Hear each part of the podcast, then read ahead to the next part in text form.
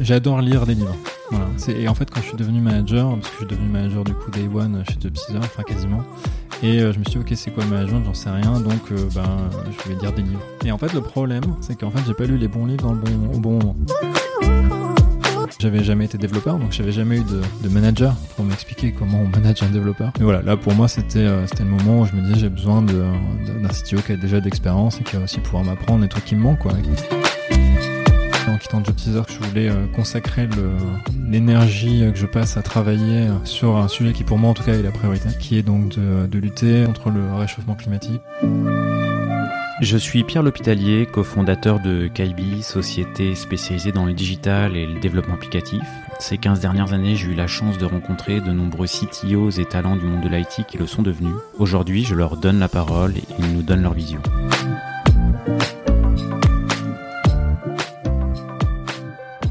Eh bien aujourd'hui je suis avec euh, Romain Champoulier qui est CTO de Carbon Fact et ex-CTO de, de Job Teaser. Merci Romain d'avoir accepté euh, l'invitation. Je t'en prie, ravi d'être là, Pierre, avec toi aujourd'hui.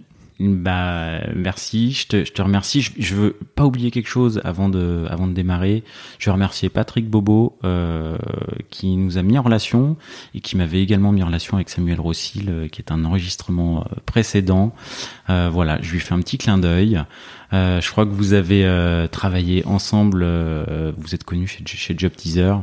ouais, c'est ça. Ouais. Samuel, on a bossé un an ensemble chez Job Teaser avant que je avant que je parte avant que tu partes. Est-ce que tu peux, euh, bah, avant que tu ne rejoignes Job Teaser euh, et que tu ne euh, prennes le, le, poste de CTO chez Carbon Fact, est-ce que tu peux revenir sur bah, certaines étapes fortes et moments forts de, de ton parcours? Oui, bien sûr. Euh, bah, du coup, ça a commencé de façon un peu classique euh, après l'école d'ingénieur. Enfin, ça a commencé par l'école d'ingénieur en fait. Donc, j'ai fait une école d'ingénieur à Caen, spécialité monétique, donc avec un formation généraliste euh, informatique et euh, donc une spécialité monétique, transactions bancaires. Donc pas mal de sécurité, un peu de crypto et puis surtout les systèmes bancaires. Euh, et euh, du coup, euh, la grosse question, ça a été de trouver un premier boulot après ça. Et l'histoire est assez intéressante, mais à l'époque, il n'y avait pas tellement de choix et pas tellement d'options envisagées, proposées par l'école. On n'était pas très bien accompagné là-dessus. C'est ce que j'ai appris en fait euh, au cours des, des années qu'on suivit. Mais euh, du coup, euh, les deux options, euh, enfin même la limite, la seule option, non, il y avait deux options quand même. Il y avait deux options, c'était soit aller bosser en tant que développeur dans une SS2I, soit qui allait nous faire travailler dans une banque hein, avec nos compétences bancaires, soit aller faire de la recherche parce qu'ils essayaient de nous faire rester un petit peu dans leurs équipes de recherche. Et j'ai été, on va dire, à l'époque, en tout cas, je pensais avoir été sauvé par un alumni euh, de l'école qui venait nous, nous recruter euh, pour euh... sauver carrément. Ouais, sauver, ouais, parce que euh, bah, en fait, à l'époque, on me disait voilà, tu vas aller bosser dans les grosses SS2I, les vendeurs de viande, tu feras développeur, puis après tu, tu, tu progresseras, tu trouveras autre chose, quoi. C'était pas vraiment un métier sexy à l'époque. Ça, c'est mon, mon souvenir, mais on était en 2006, moi, mon diplôme, et vraiment à l'époque ça faisait pas rêver quoi de, de, devenir développeur. Enfin en tout cas en province, peut-être qu'à Paris il y avait déjà des gens plus éclairés sur ce que pouvait ce que tu pouvais faire en tant que développeur, mais mais dans mon contexte non, dans mon école non, et du coup voilà on m'a dit bon tu feras quand même développeur dans un des gros une des grosses SS2I, puis après t'espères que tu vas progresser, devenir manager, je sais pas trop ce qu'on m'a raconté, on m'a raconté pas grand chose en fait. Donc ça c'était l'option 1 et donc j'ai été sauvé par un par un alumni de l'école qui lui était dans un cabinet de conseil. Euh, donc euh, c'était déjà plus classe. Il me disait on bosse en costume, euh, on est bien payé, on est un peu mieux payé que que les développeurs. Donc je te conseille de venir et puis tu feras des trucs plus intéressants. tu feras de la maîtrise d'ouvrage. Donc tu, en gros, tu feras bosser les développeurs. Donc donc c'était un petit peu ça l'option. J'ai sauté là-dessus parce que j'avais pas tellement d'autres d'autres conseils, d'autres regards, mais en tout cas, ça avait l'air d'être un peu plus intéressant, d'avoir de permettre d'avoir un point de vue un peu plus haut niveau euh, que juste d'écrire du code et d'être justement revendu par ces, ces grosses SS2I. Et donc, euh, j'ai commencé ma carrière comme ça. Donc, j'ai bossé quatre ans dans un tout petit cabinet de conseil parisien euh, et j'étais en mission chez BNP Paribas, donc dans une grande banque française, où j'ai passé donc ces quatre années à faire différentes missions. Euh, je vais pas rentrer dans les détails de la mission. Euh, au final, c'était, euh, il y avait des choses intéressantes comme faire de la recette fonctionnelle euh, où on écrivait des fichiers de test avec un éditeur hexadécimal. Donc c'était euh, voilà, c'était pas du développement, mais on était assez bas niveau quand même. euh, L'idée générale, voilà, on travaillait, euh, moi je travaillais dans, dans, la monétique, donc dans le traitement des cartes bancaires, et je travaillais du côté de l'acquisition, c'est-à-dire euh, tout ce qui est le traitement des, des paiements qui sont effectués par les cartes bancaires. Et en fait, on fournissait un certain nombre de services aux acquéreurs, qui sont donc les commerçants, et notamment aux grands acquéreurs, donc les centres commerciaux, enfin les, les grosses chaînes de distribution les gros retailers. Donc on, voilà, on fournissait des services dédiés. Un, rapport avec Swift? Euh, non, on n'était pas sur le Swift. Alors il y avait, il y a ce type de, euh, il y a ce type de. Parce que c'est un peu d'actualité pour le coup. Ouais, c'est vrai. vrai. Mais non, nous, euh, c'était plus un rapport avec Visa, Mastercard, ce qui aussi est coupé. l'actualité actuelle. Euh, non, non, mais du coup, euh, voilà, c'était, ça, c'était la première mission, et après, on est resté dans cette thématique. J'ai fait plusieurs missions qui ont un petit peu grossi en fait en termes de, de scope. J'ai fait une mission sur une plateforme européenne, et ensuite, c'était le la dernière mission, celle qui m'a conduit à, quitter euh, ce poste et, euh, et ce métier. c'était de travailler sur une refonte du système de traitement de cartes bancaires, donc de la banque, après fusion ils avaient racheté, euh, ils avaient racheté deux autres, euh, deux autres banques et il fallait fusionner les systèmes informatiques pour le traitement des cartes bancaires. Et donc là, le, le gros souvenir euh, de, ce, de cette mission, c'est que sérieusement, je, donc j'étais un peu assistant bras droit de la directrice du programme. C'était un gros programme euh, avec quand même beaucoup de gens et des millions sur la table pour développer le nouveau système. Et sérieusement, à l'époque, ça me stressait. Je ne, je ne comprenais pas ce qu'il fallait faire. Je comprenais pas ce qu'elle voulait. J'ai l'impression de lancer des fléchettes et espérer que je touchais la cible. C'est ça que tu voulais? Euh, Et l'autre truc qui m'a un peu calmé, c'était euh, le ce que j'ai découvert de euh, voilà, on, était certes dans un contexte un peu difficile parce qu'on rachetait euh, donc l'entreprise avait racheté des filiales et donc en fait on allait supprimer bah, l'existant, le software existant de ces filiales pour le remplacer par un, par un software groupe. donc il y avait des équipes qui étaient, euh, qui étaient responsables de ce software qui allait disparaître. Euh, et donc il y avait un petit peu de politique et il y avait un petit peu d'agressivité. Et donc en fait, je me rappelle de réunions où il y avait euh, vraiment, ils se, ils se mettaient des tartes à la gueule. et je me suis dit, c'est pas possible, on est, on est dans la même boîte là quand même, non? Enfin, ok, vous avez été racheté, ok, bon, votre poste est un petit peu mis en alors, est-ce que vous allez probablement changer de, de poste, votre software, il va falloir l'abandonner, mais bon, quand même, au final, euh, maintenant c'est fait, c'est fait. Hein. La banque a racheté votre filiale, euh, ça sert à rien de se battre, euh, enfin, et d'essayer de miner le projet qu'on est en train de faire. Donc, bon, moi, j'avoue je me suis dit, c'est pas possible. Si on est tous dans la même boîte, on devrait quand même tous travailler au même objectif. et donc, je, je, peux, je peux pas envisager de faire ma carrière là-dedans. Ça, c'était couplé avec, j'avais travaillé avec des gens. C'est le côté politique. C'est le côté très, très politique. Euh, et très et en fait plus que politique alors il y avait de la politique parce qu'il y avait euh, quelqu'un qui m'avait un peu enseigné comment lui voyait sa carrière donc il m'avait dit voilà moi je vais parler à, telle personne je vais me mettre dans telle réunion je me mets dans tel projet comme ça je sais que je pourrais prendre tel poste après en ayant euh, justement l'appui de telle personne et c'est comme ça que j'ai progressé ça on me l'avait fait deux fois on me l'avait fait en stage à Orange c'était mon maître de stage qui m'avait expliqué toute sa logique de progression de carrière et là c'était quelqu'un que j'avais avec qui je bossais donc dans cette mission qui m'avait expliqué voilà comment il voyait euh, sa carrière. Je me suis dit c'est pas possible, je, je, suis pas doué pour ça, quoi. Je suis pas, je suis pas bon en politique. Et c'est pas ça qui me qui me fait kiffer, donc euh, ça va pas marcher. Quoi. Je, je vois pas pour comment je pourrais faire carrière là-dedans. Donc ça plus le côté et donc il y avait ce côté politique et il y avait aussi le côté euh, c'est pas possible, on peut pas être dans une boîte où les gens bossent plus pour leur intérêt perso que pour l'intérêt de la boîte quoi. Moi, ça me paraissait euh, ahurissant quoi. Les gens étaient plus là en mode attends mais moi je moi je m'en fous de défoncer le projet d'en face. Ce qui compte c'est que mon équipe euh, elle me permette d'avoir un meilleur poste et qu'ensuite je puisse prendre ce poste là. Voilà. Donc ça ça m'a un peu dégoûté donc euh, j'ai j'ai négocié une rupture conventionnelle de, mon cabinet. Je suis parti un peu à l'aventure en me disant tiens ça fait longtemps que j'ai un projet qui me trotte derrière la tête et si j'essaie de le faire. Voilà si j'essaie de monter une boîte là-dessus et euh, donc c'est comme ça que là, je, suis parti. Ah ouais, pas de politique, pas d'équipe. non, rien du tout. Pas de, tout seul. Pas de collègues. Pas, pas d'associés, pas de collègues, pas de bureau. Euh, ouais, et j'étais parti avec euh, du coup une, euh, une idée qui me trottait derrière la tête. Donc c'est marrant parce qu'on en a rediscuté avec ma femme il y a, il y a quelques jours et ça m'a permis de me, me, rafraîchir les idées sur d'où ça venait. En fait, un, un, le point de départ, c'était que j'étais obsédé par la quantité de papier qui était imprimé dans les bureaux de la BNP. Il y avait des, enfin, faut quand même se rappeler, à l'époque, il y avait une imprimante pas par, pas par bureau. On était quatre dans un bureau, il y avait quatre imprimantes, chacun avait la sienne. Euh, et du coup, ben, tous les rapports, tous les mails, tout le monde imprimait tout, quoi. Donc moi, ça m'avait rendu fou, je me suis dit, c'est pas possible. C'est vrai que c'est. Enfin, Bon, maintenant, on n'imagine plus. Bah, ça a quand même Ouais. beaucoup changé. Hein. Il y a eu quand même beaucoup de politiques de réduction de papier. Euh, même nous, on recevait des. à l'époque, on recevait quand même des mails. Êtes-vous sûr de vouloir imprimer ce mail? Mais non. Pourquoi j'imprimerais ce mail? Ça n'a pas de sens. Euh, donc du coup, euh, voilà, ça, ça m'avait un peu frappé. Euh, finalement, on y retrouve un peu une logique écologique déjà à l'époque, même si elle était un peu naïve, parce que le papier, c'est quand même loin d'être le plus gros sujet en termes d'impact. Mais euh, j'ai fait du chemin pour pour apprendre là où il faut il faut agir et là où c'est pas vraiment aussi utile.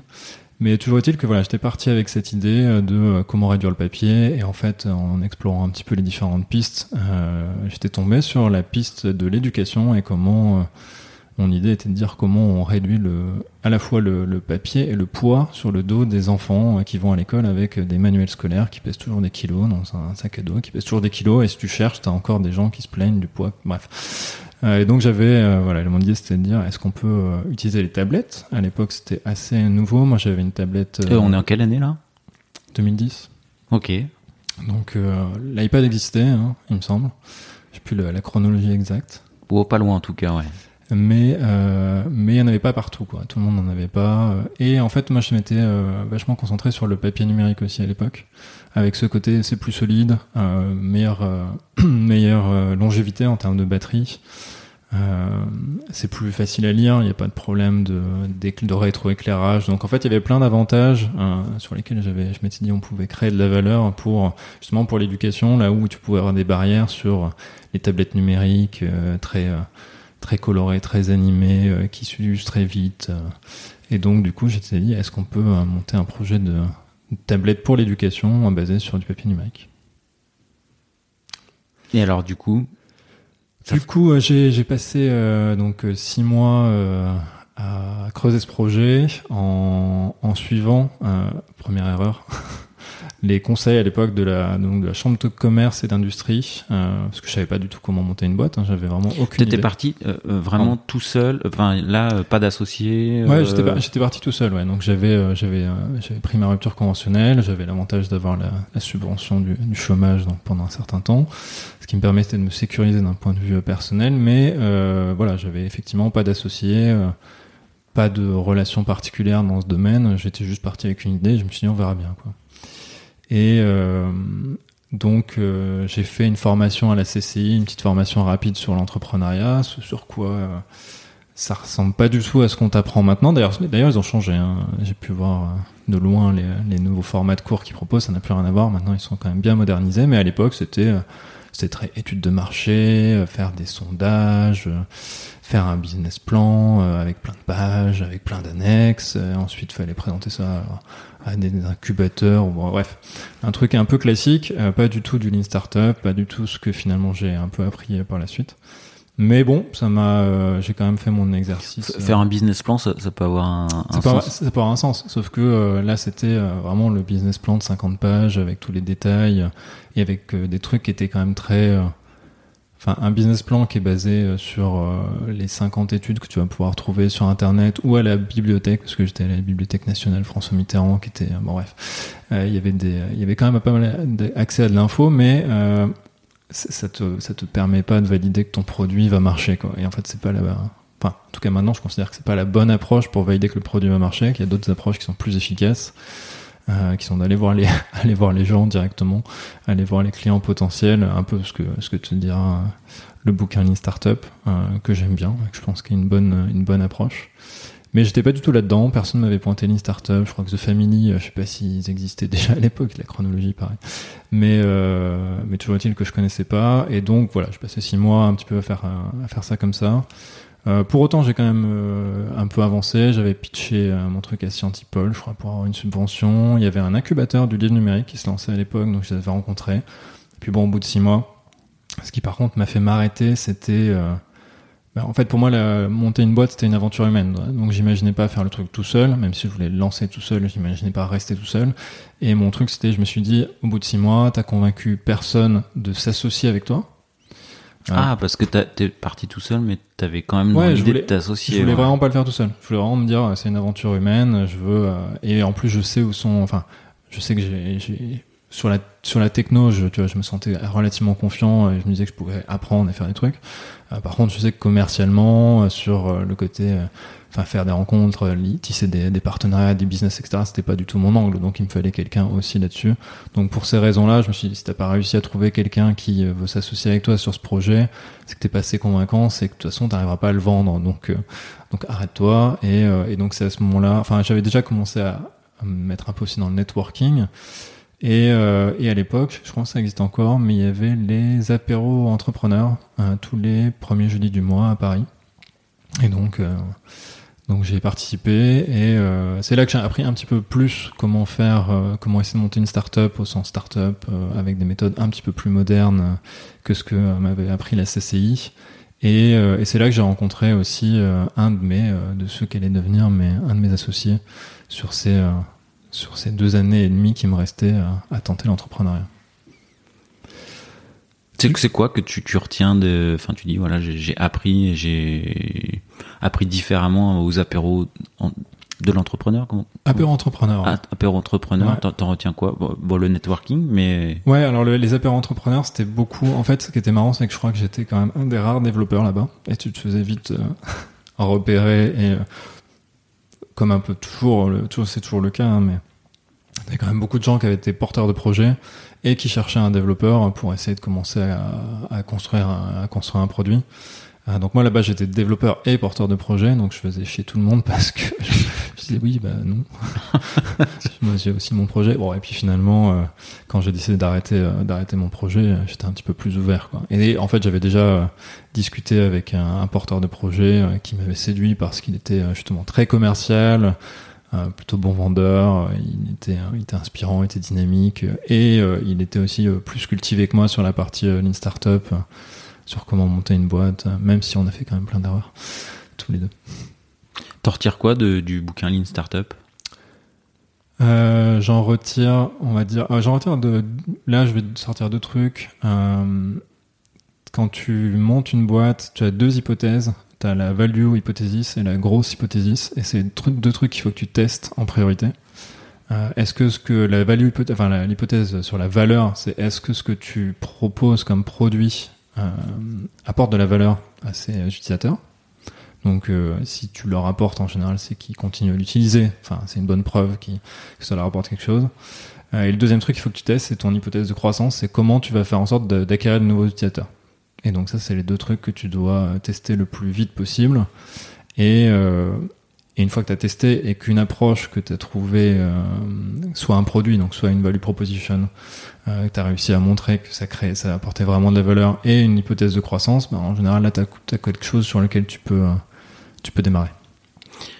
Et ça donne des pistes sur comment tester tes hypothèses? Et comment ouais, ça donne des pistes sur comment tester et il te parle beaucoup de, euh, il te partage plein de d'exemples en fait de ce qui a été fait dans Silicon Valley et donc c'est surtout euh, des modèles de MVP qui pour tester euh, pour tester la valeur euh, tu peux vraiment t'appuyer sur le MVP et il y a des euh, y a des trucs très intéressants auxquels on pense pas forcément mais un exemple hyper connu c'est Dropbox un Dropbox c'est un un, un produit compliqué surtout à l'époque. Enfin, tu montes pas un Dropbox et tu le fais pas tester en deux semaines, quoi. Parce qu'il faut quand même une infra pour synchroniser. Il faut des applications. Fallait, enfin, c'est pas quelque chose voilà où tu peux te dire euh, je passe un week-end euh, je développe enfin surtout à l'époque peut-être maintenant il y a des j'ai pas testé j'ai pas j'ai pas des idées en tête mais il y a probablement des façons plus rapides de, de, de le faire mais euh, à l'époque il fallait pas deux semaines ou un week-end pour le faire. Et donc en fait la solution du founder ça a été de faire une vidéo euh, où il montrait son prototype en live comment ça a fonctionné et euh, et du coup de voir l'intérêt que suscitait cette vidéo pour les pour les potentiels futurs, futurs utilisateurs et du coup, euh, je crois dans les grandes lignes, il a eu euh, masse de préinscriptions. Euh, les gens, enfin, la vidéo était devenue virale, quoi. Donc, il avait confirmé qu'il y avait, il y avait en tout cas de la, une valeur potentielle, quoi, forte sur ce qu'il ce qu'il voulait faire avec Dropbox. Après, il y a d'autres exemples de MVP qui sont assez, je trouve assez sympas. Il dit par exemple Groupon au début, c'était, ils avaient fait juste un WordPress avec un, une annonce et c'était un, un, coupon de réduction sur des pizzas de 50%, je crois. Et ils avaient fait juste un WordPress pour publier ça. Donc c'est comme ça qu'ils ont démarré. Il y a un, un pattern de MVP qui est sympa, qui est le concierge. C'est le produit type concierge. Donc c'est en fait, as une idée de produit, bah, plutôt que de créer un, créer un vrai produit soft ou, ou autre, tu, tu fais toi-même le taf en te disant, bah, je vais aller faire le travail pour un client et en direct. Donc, euh, est-ce que je peux te donner un exemple? J'en ai. Euh, c'était, si je crois que l'exemple qu'il donne, c'est euh, c'est quelque chose qui te propose des recettes hein, pour des recettes pour faire ta, ta, semaine, de, tes repas de la semaine, ouais. et qui les compose en fonction de ce que tu peux trouver dans ton magasin en bas de chez toi. Et donc, il disait, tu pourrais imaginer, je vais construire un algorithme, une plateforme, un machin, etc. Les gens vont s'inscrire et tout. Mais en fait, non, tu peux aussi, aussi juste, tu trouves un client, tu lui dis, tu lui demandes ce qu'il aime, tu, tu l'appelles au téléphone, tu lui demandes qu'est-ce que t'aimes. Tu vas voir son magasin en bas de chez lui, tu regardes tout ce qu'il a, et puis tu y retournes tous les jours, regarde, et tu lui envoies par mail à la fin de la semaine la liste des recettes de la semaine d'après, quoi. Et en fait, t'as juste fait tout le truc complètement à la main, en mode comme si c'était un concierge, quoi, de luxe, quoi, sur ce service précis et euh, tu, tu, testes, ça tu teste. testes ça. Ouais. tu testes ça. Et donc si tu euh, si la personne est contente, t'as tu as au moins testé ta, ton hypothèse de valeur quoi. si elle continue à être utilisée. Et après, tu, si tu valides ton hypothèse de croissance, là je sais pas d'idée sur comment ils ont, quelle était leur, leur stratégie de croissance, mais si tu valides l'hypothèse de croissance, il y a un moment ça devient chiant. il y a un moment où tu peux plus continuer à faire ça en mode concierge et là tu tu automatises. Tu automatises. Donc voilà, c'est quelques exemples de trucs que je retiens du, du bouquin, mais qui sont plutôt sympa.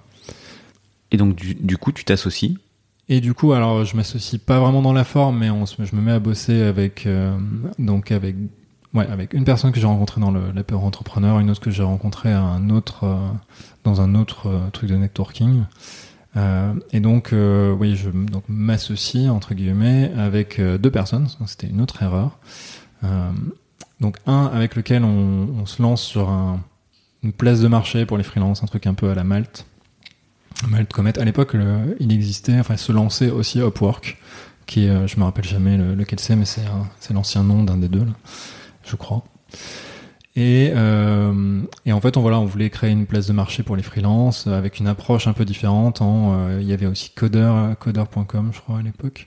Et on voulait changer un petit peu le, le, modèle, le mode de fonctionnement de ces plateformes pour euh, pour rétablir un peu l'équilibre, on avait, enfin, mon associé avait, creusé un peu ce modèle. Il, voyait que Coder c'était souvent beaucoup utilisé par les porteurs de projets pour aussi faire des estimations de coûts et, pas forcément euh, vraiment avoir des réponses et lancer des projets. Donc c'était un peu au détriment de ce que pouvaient faire les, enfin de, de, de, l'effort que ça représentait pour les freelances de répondre à un appel d'offres. Il y avait aussi une plateforme sur le design euh, qui faisait des, qui te permettait d'avoir des designs pour, euh, je crois, pour 100 euros, tu peux avoir le design de ton site, etc. Et c'était, euh, du coup, il y avait une sorte de volonté de, de changer un peu le, l'équilibre des forces entre les porteurs de projets et les freelances à l'époque où les freelances pouvaient parfois être amenés à, du coup, à faire beaucoup de projets, à répondre à beaucoup d'appels d'offres et finalement à rien toucher. Il y avait, c'était des plateformes de, sur le design notamment, c'est des plateformes de compète. Donc tu avais, T'avais, ah, euh, chacun, oh, ouais, t'avais plein de designers en fait qui te fournissaient des designs et t'avais que les trois meilleurs que tu retenais qui allaient être payés et qui allaient pas être payés grand chose. Le premier était peut-être payé correctement, mais le deuxième était payé 100 balles quoi.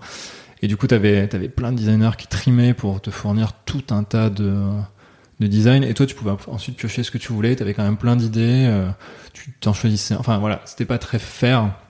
Ouais, tu bosses dix fois pour rien. Et... Exactement, c'était un peu, je crois que ça, ils appelaient ça vraiment le spec work, quoi. C'était pas très fair, et du coup, euh, voilà, lui, il avait un peu cette, euh, il s'était donné un peu cette mission de se dire, ok, on aimerait bien changer le, changer le jeu euh, et l'équilibre des forces, donc on va essayer de créer une, une place de marché qui, qui engage plus le, le porteur de projet. Donc il y avait un, un, peu un côté engagement financier du porteur de projet pour déposer son projet, qui, bon bref. Et en fait, la grosse erreur, c'est que finalement, toute cette partie différenciation que je peux même pas te détailler, euh, te donner trop de détails dessus, parce qu'en fait, on n'est pas allé jusque là. On a passé euh, énormément de temps à reconstruire les briques d'une place de marché, euh, en regardant ce que faisaient les autres et en disant voilà, bah, il nous faut ces features-là. Tu peux déposer un projet, tu peux t'inscrire en tant que freelance, tu peux noter un projet passé, tu peux valider une mission. donc un peu voilà toutes les briques qui nous semblaient être nécessaires. Et, euh, et, moi, à l'époque, j'apprenais à développer en Ruby on Rails. C'était la première fois que je faisais du développement web, donc j'étais clairement pas le plus efficace. Et euh, donc, ça a pris un temps fou de, de, construire ce truc. Et en fait, on s'est un peu essoufflé pour arriver à la fin en disant bon bah, maintenant maintenant qu'on a posé les bases et qu'on a mis en ligne le truc ce serait bien d'avoir une différenciation parce qu'en fait les gens arrivent sur des plateformes ils nous disent ok mais c'est quoi? C'est pareil que les autres? Qu'est-ce que ça apporte? Et en fait on n'avait pas implémenté la différenciation parce qu'on s'était concentré sur bah, refaire une plateforme de, de, de, base et ça la c'est la grosse erreur on avait justement pas euh, vous auriez pu vous Enfin, développer les aspects de différenciation on dès aurait le dû, départ? On aurait dû euh, oui, je pense. Ouais. Je suis convaincu que tu peux, euh, tu peux vraiment trouver un moyen de construire un produit minimum, le fameux MVP là, qui te permet de valider que ton hypothèse de valeur est bonne. Euh, et après, euh, là, je peux pas te donner un, exemple. On avait fini par trouver euh, d'autres hypothèses de valeur qui étaient plutôt basées sur le réseau, mais on avait vraiment trouvé une façon de faire un MVP qui aurait pu marcher. Mais je pense que tu dois te, te forcer. Il y a des setups dans lesquels tu es obligé de passer du temps en R&D en amont mais je pense que c'est assez rare c'est des projets projets industriels un peu lourds les projets médicaux là oui c'est justifié de passer des, des années avant de pouvoir livrer quelque chose mais dans la plupart des cas tu peux quand même. Donc là, c'est la proposition de valeur que vous avez, vous avez un peu perdu de vue, quoi. ouais on ouais on est on s'est vraiment concentré sur euh, ce qui ne faisait ce qui était un peu le, le standard La- quoi. Et la la, vraie la vraie voilà proposition de valeur qu'on voulait apporter on la voyait pas quoi donc ça c'était le ça c'était le premier projet et le deuxième euh, c'était un projet Donc parce qu'en fait, tu t'associes à deux personnes sur deux projets différents. En fait. Ouais, alors il y en a une, je m'associe vraiment. Donc on, il avait créé la boîte et euh, il m'a fait monter au capital et on s'est, on est vraiment devenu associés. Euh, la deuxième, j'ai, on était sur un format plus flexible, ce qui était bien aussi. C'était lui. le deuxième avait une association, donc il avait quand même une structure qui lui permettait de, de commencer à discuter avec des clients, de porter un produit. Euh, On avait fait une, une application euh, mobile, donc du coup ça permettait de la déployer, d'avoir un cadre juridique. Mais moi j'étais, euh, on va dire que j'étais pas associé, euh, enfin j'étais pas associé hein, concrètement. Et euh, si jamais le produit avait avait pris, on est, on s'était mis euh, d'accord sur le fait qu'on créerait, on créerait une structure, une entreprise, et on s'associerait, on s'associerait dedans tous les deux. Mais euh, mais on n'en est pas arrivé jusque là, donc euh, du coup le problème c'est Bah, pour le coup, deux projets en même temps, euh, c'est. Ouais, ouais, bah ça c'était clairement un, enfin un enseignement. Alors je l'ai, euh, je l'ai appris. euh, j'ai pas attendu la fin de ces trois ans pour m'en rendre compte que c'était une erreur. Euh, le problème c'est qu'après euh, j'étais un peu euh, le bras dedans des deux côtés, donc euh, je pouvais. Enfin j'aurais pu, hein, j'aurais pu dire stop à l'un et ça aurait peut-être été plus malin, mais, mais ça fait partie de de ce qui je n'avais pas encore dans mon caractère à l'époque de pouvoir me me décider et de dire stop. à- Stop à l'un des deux. Et donc ouais, le, le défaut c'est que bon, euh, j'étais un peu. euh, Tu que ce que je n'avais pas dans mon caractère à l'époque. Tu, tu penses qu'aujourd'hui, euh, ça, ça, ça serait différent?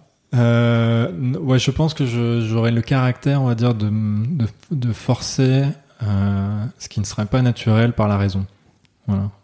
Ouais, tu, On tu va dire que quand j'ai même. quoi. assez tiré de leçons de, de certaines choses euh, et je pense que je serais capable de, de dire suite à raison là, il faut quand même, même si c'est Choisi, pas- quoi. Voilà, choisi. Ok. Et euh, ouais, du coup, le, le ouais, l'erreur, c'était de dire, ouais, j'étais quand même euh, donc un développeur euh, clairement junior, hein, parce que j'avais même jamais été euh, développeur. J'avais avant, j'avais fait de la, de la maîtrise d'ouvrage, donc je ne codais pas. J'avais toujours codé. Ouais, c'est marrant parce que quand tu disais tout à l'heure que quand tu allais dans les apéros euh, entrepreneurs, tu te définissais comme porteur de projet plus développeur, mais en fait, t'avais jamais vraiment développé avant. Non, j'avais jamais développé, mais tu, bon. tu euh, t'arrivais, mais tu te définissais quand, même comme tu sais, développeur. quand tu sais développer, t'es déjà beaucoup plus développeur que la plupart des gens. Euh, donc euh, ouais, non, je me définissais comme développeur parce que euh, ouais, j'avais quand même fait une école d'info, donc j'avais appris des choses de développement. J'avais, j'ai commencé à développer au lycée sur ma TI 89 euh, et euh, je me rappelais que je m'étais fait livrer mon premier euh, compilateur en CD sous forme de CD. Bref, ça c'est des vieux souvenirs. Euh, mais donc non, ça faisait un moment que, que je faisais du développement, mais c'est vrai que enfin, c'était le côté un peu naïf, quoi. C'était de me dire ah bah en fait je sais je sais développer, je suis sorti d'une école d'ingénieur, je peux tout faire, quoi. Bon, c'est de moins en moins vrai. hein. Il faut de plus en plus maintenant de, de, de compétences de travail pour arriver à livrer un produit, parce que les exigences sont pas du tout les mêmes qu'il y a qu'il y a 10 ans. Les utilisateurs maintenant sont tellement habitués à des trucs hyper haut de gamme que du coup tu peux plus tout à fait sortir euh, aussi vite les choses. Bon, il y a aussi plein d'outillages qui permettent d'aller vite, mais Mais bon, c'était quand même un peu un peu naïf de se dire euh, je savais pas euh, savais pas faire de web, j'avais jamais fait d'API, donc j'ai appris le Ruby on Rails avec un tuto. Je me suis auto formé euh, à cette époque-là. J'avais fait un petit peu à titre personnel de hobby du développement mobile sur iOS et donc je me suis retrouvé là à faire des applications iOS, euh, ma plateforme euh, de ma marketplace euh, freelance en Ruby on Rails et des API pour pour l'appli mobile en Ruby on Rails aussi quoi. Et donc ça faisait un peu trop de choses, sachant que je n'avais de l'expérience sur rien et qu'en plus on n'était pas optimaux en termes de qu'est-ce qu'il fallait faire comme feature, puisque comme je le disais avant, on n'était pas on s'était pas concentré sur l'essentiel. Donc voilà, l'enseignement c'est c'est démarrer deux projets euh, de start-up en même temps, ça c'est sûr que c'est pas, pas, une bonne idée. bon, du coup, ça, bon, du coup, ça, ça finit par planter, quoi. Ouais, alors ça a pas planté, euh, ça a pas planté dur, quoi. C'est jusqu'à bout des trois ans, on avait abouti à rien. Il y avait, voilà, il y avait pas de, il y avait clairement pas de, de business qui se dégageait ni d'un côté ni de l'autre. Euh, il y en avait un, c'était, il y avait vraiment rien, c'était complètement flat puisqu'on avait créé aucune, aucune différenciation, donc il y avait vraiment aucun trafic. La marketplace, ça n'a jamais démarré. Je crois que personne n'a déposé de, tristement, personne n'a déposé de projet dessus. Enfin, si on a dû avoir des projets de potes, euh, mais bon, bref. Donc là, il s'était rien passé. Sur l'autre, on avait quand même euh, les applications mobiles, on avait quand même fait des choses. Hein. On avait, euh, du coup, mon associé avait fait des partenariats. À l'époque, il y avait, je sais plus comment ça s'appelle, mais il y avait, il y avait une newsletter là qui tous les jours t'envoyait une, une app gratis. Moi, je trouve que ça s'appelait app gratis d'ailleurs. oui. Ouais j'ai reçu euh, le CTO de, de Batch qui qui, App Gratis s'est transformé en, en Batch. Euh... Ah, j'ai pas suivi l'histoire et la suite, mais c'est vrai que voilà, on avait bossé avec euh, avec lui et donc il nous avait propulsé notre app, donc on avait quand même fait, euh, je crois, 2 millions de téléchargements. Donc ça, c'est la vanity metric qui sert à rien, mais mais c'était toujours, pour, ça, ça, fait toujours plaisir de te dire. Ça, voilà. ça marchait bien. Hein. Ouais, ouais. Tu, tu, tu, connais leur Ah, gratis, ça marchait très bien. Non, mais. Parce que du, du coup, euh, euh, ils ont une histoire assez incroyable. C'est que du jour au lendemain, ils pouvaient euh, te faire faire 2 millions de téléchargements. Et je crois que, que le jour où ils sont allés aux États-Unis, bah, Apple les a bloqués en fait. Ouais, ça j'avais. On, on, était pile à ce moment-là où ils avaient été bloqués. Je me rappelais plus les les détails, ouais, mais c'est vrai que ça avait été assez violent. Et donc ils ont dû euh, bah, shifter de modèle, de produit, de, de projet. Je conseille aux auditeurs de également cet épisode. Ouais. Ah, c'est vrai que ça, ça avait été assez violent, je crois, de ce que j'avais pu voir en mode euh, un peu de plus loin, mais. Ah bah oui. Oh, j'écouterai l'épisode, ouais. j'aurai plus de détails. Et donc toujours dit voilà, on avait on avait fait ces applications là, on avait réussi à avoir des euh, des téléchargements, donc euh, pas des ventes hein, euh, et, pas des ventes récurrentes. On avait quand même essayé de voilà de développer un modèle d'in-app. Bon l'idée c'était du pour dire un petit peu ce que c'était, c'était du du ouais, ce qu'on peut appeler maintenant du micro learning.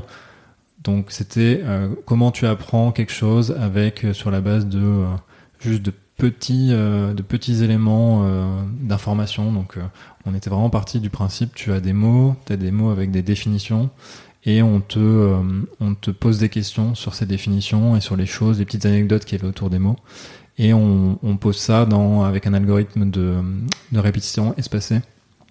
Donc ça c'est euh, un truc qui est des résultats de, de recherche où euh, si on te régulièrement on te on te resoumet une information à des intervalles de temps espacés qui s'espacent le plus dans le temps, en fait, ça, ça optimise l'ancrage mémoriel de, de cette information-là. Et donc ça, bon, c'est étudié, donc il y a des timings auxquels euh, c'est important. Au début, on te, le, on te le répète régulièrement, puis plus le temps passe, plus on peut attendre avant de te le répéter, mais il faut quand même te le répéter.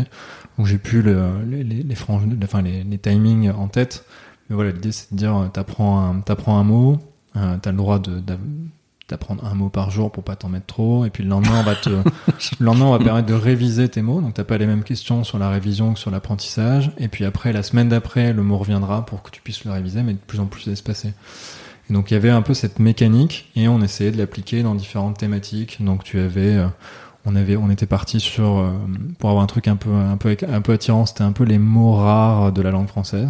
Mon associé était euh, très cultivé, il aimait bien chercher des petits mots originaux, donc on avait fait quelques trucs. Et puis après, on a fait des thématiques. Donc tu avais l'application, puis tu pouvais acheter des in-app. En fait, l'application était gratuite avec euh, avec App Gratis, on l'avait propulsé, et ensuite tu pouvais l'enrichir avec des contenus, des petits paquets de mots, euh, de thématiques. Donc on avait fait je sais plus ce qu'on avait fait la nourriture, on avait fait le jardinage, on avait fait. Et en Ah, fait sympa. après, ouais, c'était assez sympa. Et après l'idée euh, pour euh, scaler un peu, ça aurait pu être de de dire bah on peut fournir cette plateforme pour permettre aux, aux entreprises par exemple de t'apprendre euh, le les acronymes ou euh, vraiment le langage spécifique d'une entreprise ou le langage spécifique d'un métier ou on aurait même pu dire on pouvait apprendre quelques rudiments de programmation en t'apprenant les mots qui vont bien en fait. Et finalement, euh, le, corpus, le corpus lexical d'un domaine te permet quand même d'apprendre beaucoup sur ce domaine. Donc c'était un peu l'idée, le postulat de ce truc. Et voilà, c'était assez sympa. On avait une communauté de gens qui adoraient, euh, qui adoraient euh, la- l'application et découvraient des nouveaux mots chaque jour. Donc euh, ça a perduré quand même quelques temps après, après qu'on ait a- arrêté. Mais on n'avait clairement pas un business model euh, soutenable. Donc on a, on a décidé tous les deux d'arrêter et de repartir sur lui. Il, est- il a repris son, son boulot précédent. Il était euh, directeur commerce de la communication, directeur de la communication chez Aéroport de Paris. Et, euh, et moi, je me suis remis à chercher un, à chercher un boulot euh, parce que le, le chômage était terminé. Euh, j'avais plus de, j'avais plus de revenus, donc il était temps de, de me remettre à, à un travail qui me permettrait de subvenir à mes, besoins- à mes besoins. Et donc non, alors j'avais voulu partir freelance. Euh, je savais pas trop sur quoi me positionner et finalement je me suis fait chasser par un cabinet de recrutement qui donc m'a proposé un poste qui correspondait parfaitement à ce que j'aurais pu avoir comme poste si une de mes boîtes avait marché. Et donc c'était de rejoindre une, une, une petite start-up euh, qui avait 7 ans, euh, je crois à peu près, qui avait 20 employés, deux développeurs, et euh, qui avait trouvé un business model qui lui permettrait de grossir et qui avait besoin de structurer son équipe technique. Donc il euh, voulait miser sur moi pour, euh, pour faire ce travail de CTO, donc à la fois développer mais faire grossir l'équipe technique. Donc c'est là que j'ai rejoint Job Teaser en 2013. Euh, et je les ai rejoints parce que non, seulement le poste était un peu parfait par rapport à, ce que j'avais comme next step, on va dire, dans ma carrière, ça me semblait un- vraiment une bonne opportunité. Et, euh, et puis la mission me parlait. Job Teaser, le but c'était d'aider les, euh, les étudiants à trouver euh, leur voie, à trouver un job quel est leur, euh, dans lequel ils allaient pouvoir s'épanouir, qui correspondrait à leur, à leur personnalité et à leurs compétences. Ce qui t'avait manqué un peu en école. Exactement. Ouais, je me suis dit, euh, attends, en école, il y a personne qui m'a rien dit, il y avait pas de job teaser, euh, on m'a juste dit, voilà, SS2I ou ou recherche. Et donc, en fait, j'aurais rêvé avoir un job teaser qui me dit, qu'est-ce que tu peux faire quand tu sors d'une école comme ça, quoi. Toutes les options, tous les choix. Donc, je me suis dit, c'est- ça résonnait bien, euh, donc ça me motivait de, travailler dedans. Et donc, c'est comme ça que je les ai, euh, je les ai rejoints. Donc là, j'ai passé, euh, bon, job teaser, c'est le gros de ma carrière en tant que CTO, mais donc j'ai passé voilà 7 ans, 7 ans là-bas. On est passé de deux développeurs à quand je suis parti, il y en avait enfin, n'y avait pas que des développeurs, hein, il y avait aussi des, des ingénieurs QA, des euh, DevOps. des DevOps, des data engineers, enfin on était euh, je crois que la tech c'était pas loin d'une centaine de personnes avec le Ah, en, avec le en produit. 7 ans, Ah, tu structures de Alors moi, je une équipe. euh, Moi, je- pour être honnête, moi, je suis passé d'une équipe de 2 à 50.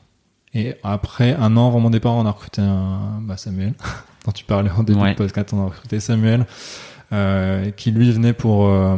Bah, en fait, on, avait vraiment des grosses ambitions. En fait, quand, il est arrivé, on, devait faire grossir l'équipe tech jusqu'à 200 personnes. On devait ouvrir des nouveaux bureaux. Enfin, on avait. Non, ça, c'est un truc qu'on a vu après. Mais euh, bref, on avait quand même des grosses ambitions de croissance. Et euh, moi, je pense que j'avais atteint le, moment où c'était plus trop moi. Euh, c'était plus trop mon, à la fois mon niveau d'expérience et et, euh, et je pense que j'avais besoin voilà de quelqu'un qui pourrait m'apporter aussi moi pour grandir dans ce poste-là. J'avais jamais été, euh, faut se rappeler, enfin, tu vois, en fait, je me rends compte à posteriori, mais j'avais jamais été développeur, donc j'avais jamais eu de de manager pour m'expliquer comment on manage un développeur. J'avais jamais eu de, de CTO. Et euh, alors il y en a plein qui sont euh, qui sont CTO en sortant d'école et qui apprennent sur le tas, mais, mais voilà, là pour moi c'était euh, c'était le moment où je me disais j'ai besoin d'un CTO qui a déjà d'expérience et qui va aussi pouvoir m'apprendre les trucs qui me manquent quoi. C'est toi qui te dis ça. Euh, alors, moi, je me suis le dit, mais on se le disait en même temps avec mon, avec le, mon manager, donc le boss, le co-founder de, de Job Teaser. On avait toujours été très, euh, très en phase là-dessus, quoi. Euh, lui, ça avait été important de me, dire, enfin, la, la boîte est plus importante, enfin, c'est important, enfin, ta priorité, ça doit être la boîte et le succès de la boîte. Donc, si un jour, tu as t'atteins, t'atteins aussi un moment où tu as, où ça peut plus être toi qui porte cette responsabilité-là, il faut qu'on soit faire là-dessus et qu'on soit d'accord. Et moi, ça m'allait très bien. Moi, j'ai toujours considéré que je bosse dans un poste pour faire droit- réussir la boîte. Droit dans tes bottes par rapport Si, à, voilà, si à à un ta moment, première expérience. Exactement. Quoi. Pas si de à un moment j'en suis pas, j'en suis plus capable ou que c'est, euh, ça devient, il vaut mieux trouver quelqu'un d'autre qui sera plus, qui aura plus d'impact, qui, euh, qui apportera des choses que je peux plus apporter. Tu, l'as, problème. tu l'as senti, ce- enfin, tu l'as senti ce moment ou est-ce que tu le, tu le sens quand déjà ça fait six mois? Euh, c'est une bonne question. Je pense que on... non, je, pense qu'on l'a on l'a senti un an avant en fait de recruter Samuel. Donc euh, je pense que le timing était bon. Euh, moi, il m'était arrivé un truc perso qui m'avait un peu fait un signal, quoi. Et, euh, donc on s'est mis à, on a, c'était en été 2018, donc vraiment un an que Samuel arrive et on s'était on s'était un peu croisé à un point d'éval avec mon boss et il, m'a il a mis le sujet sur la table et j'allais lui mettre en fait. Donc on était euh, Vous étiez on, synchro. on était raccord. ouais. Moi, je sentais bien que euh, que je pouvais euh, je pouvais plus apporter autant que ce qui allait être nécessaire pour la suite de l'aventure. On était déjà en train de, de réfléchir à la levée suivante. C'était quoi tes euh, euh, les points sur lesquels tu, tu, tu sentais que tu étais en bah, en limite ou, ou que c'était plus toi en fait? C'était quoi? Euh, je pense que c'était vraiment sur la partie, euh, enfin, c'était sur la partie leadership technique. Euh, L'histoire, c'est que du coup, euh, moi, j'étais pas un gros technique. Euh, j'avais jamais été développeur professionnel, donc euh, je suis arrivé chez Job Teaser, j'avais juste mes trois ans où je m'étais auto-formé à faire du Ruby on Rails. Et après, j'avais fait chez Job Teaser, mais c'était moi qui étais en charge de, ouais, enfin, qui avait la responsabilité technique euh, chez Teaser, donc il y avait personne pour pour me guider et pour me donner des conseils. On a recruté euh, assez tôt des personnes qui avaient beaucoup plus d'expérience que moi, et donc je me suis assez tôt en fait déchargé euh, quelque peu de euh, la responsabilité technique sur des gens qui étaient euh, qu'on avait recrutés et qui étaient plus seniors que moi. Et donc en fait, quand on est arrivé à ce stade, euh, je, je sentais que j'avais plus assez de maîtrise sur une équipe qui était devenue grosse et qui leur manquait clairement une une direction euh, forte sur la technique pour euh, les aider à faire des choix, pour prendre des décisions, euh, pour prendre les bonnes et pour dire non à certaines aussi qui pouvaient être des bonnes idées mais qui n'étaient pas pertinentes par rapport au contexte. Et donc moi je, manquais de, je pense aussi de confiance en moi sur ces choix techniques et donc je déléguais un peu trop à ce truc-là à l'équipe et ça du coup il n'avait pas non plus assez de direction. Et donc c'était à ce moment-là qu'on s'est dit il faut chercher euh, quelqu'un qui aura beaucoup plus aussi d'assertivité et de confiance, sur les sur les choix euh, techniques qui pourront être faits. Euh, mais ce qui était intéressant, c'est qu'il y avait quand même pas mal d'hésitation sur ce moment-là. Quand on a commencé à chercher quelqu'un pour pour bosser avec moi, on a hésité sur plein de trucs. Moi, je m'étais dit, en fait, je veux revenir sur la technique parce que j'ai une vraie envie de compléter cette partie-là. J'ai passé euh, 7 ans, euh, 6 ans chez Job Teaser à faire du du management. Euh, et j'ai envie de me remettre à la technique et de, de monter euh, de monter mon niveau. Euh, et en même temps après je me suis dit c'est- c'est c'est- complètement idiot parce que là t'es clairement en train de faire le contraire de ce qu'il faut faire. C'est la boîte elle a besoin de toi là où t'es bon c'est-à-dire ce que t'as développé le management ça, se passe plutôt bien. Et il faut que tu complètes avec quelqu'un qui portera ce que ce que tu n'as pas et que tu vas pas apprendre maintenant quoi et donc bon, après quelques hésitations, on s'est dit non, je vais je vais prendre du coup le poste de VP Engineering, qui était plus euh, enfin dans notre définition, parce que t'as as des centaines de définitions, t'as des centaines d'articles sur c'est quoi CTO, c'est quoi VP Engineer. Bon, globalement, VP Engineering c'est quand même plutôt la partie people, un management de l'équipe, et euh, CTO plus la partie technique.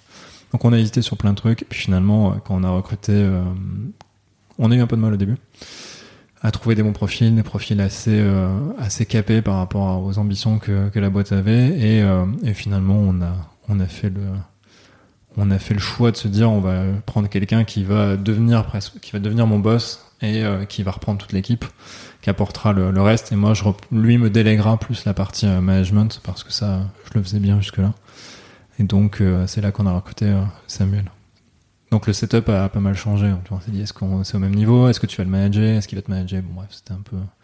Mais ça s'est bien passé. Mais ça s'est bien passé. C'était plus clair aussi comme ça. C'est pas évident hein, comme euh, démarche, euh, comme posture, enfin euh, comme posture et de, enfin c'est pas fréquent de. Ouais ouais ouais. je-. J'en suis euh, j'en suis conscient. Après. Vraiment, moi, je, je suis content aussi et je regrettais pas, euh, même si ça a duré qu'un an, mais je regrettais pas d'avoir quand même euh, pu travailler euh, avec un CTO hein, comme comme Samuel qui m'a qui m'a appris des choses quand même en, en un an, même si on avait plein de trucs à faire et que il avait plein de choses à gérer. j'ai quand même eu pas mal d'enseignements sur ça. Il t'a appris des choses, mais si tu avais une chose ou allez, une ou deux choses à retenir de les grands enseignements de, cette expérience job teaser? Les grands enseignements de l'expérience job teaser. je me suis fait, je me suis fait un peu une rétrospective ces temps et du coup, vraiment il y a, un truc, c'est que je pense que j'adore lire des livres. Voilà. Et en fait, quand je suis devenu manager, parce que je suis devenu manager du coup Day One chez Job Teaser, enfin quasiment, et euh, je me suis dit, ok, c'est quoi le management? J'en sais rien, donc euh, ben, je vais lire des livres. J'étais tombé sur un article où il y a quelqu'un qui disait, voilà, j'ai pris tous mes postes et je les ai blastés en six mois parce que j'ai lu les dix livres de référence sur, sur chacun de mes postes. Bon, j'ai pas fait ça. Mais j'ai quand même pris l'idée de lire des livres. Et, euh, et, en fait, le problème, vraiment le grand enseignement de ces sept ans, c'est qu'en fait, j'ai pas lu les bons livres dans le bon, au bon moment. Euh, les premiers livres que j'ai lus, c'était beaucoup des livres pour euh, parler à mes, enfin, aux boss de la boîte, donc euh, les founders. Donc j'ai lu des livres sur le sur les business comme From Zero to One, non oui, je crois que c'est From Zero to One, From Good to, good to Great, Good to Great. Enfin, plutôt voilà, plutôt des, des livres orientés business, management d'entreprise.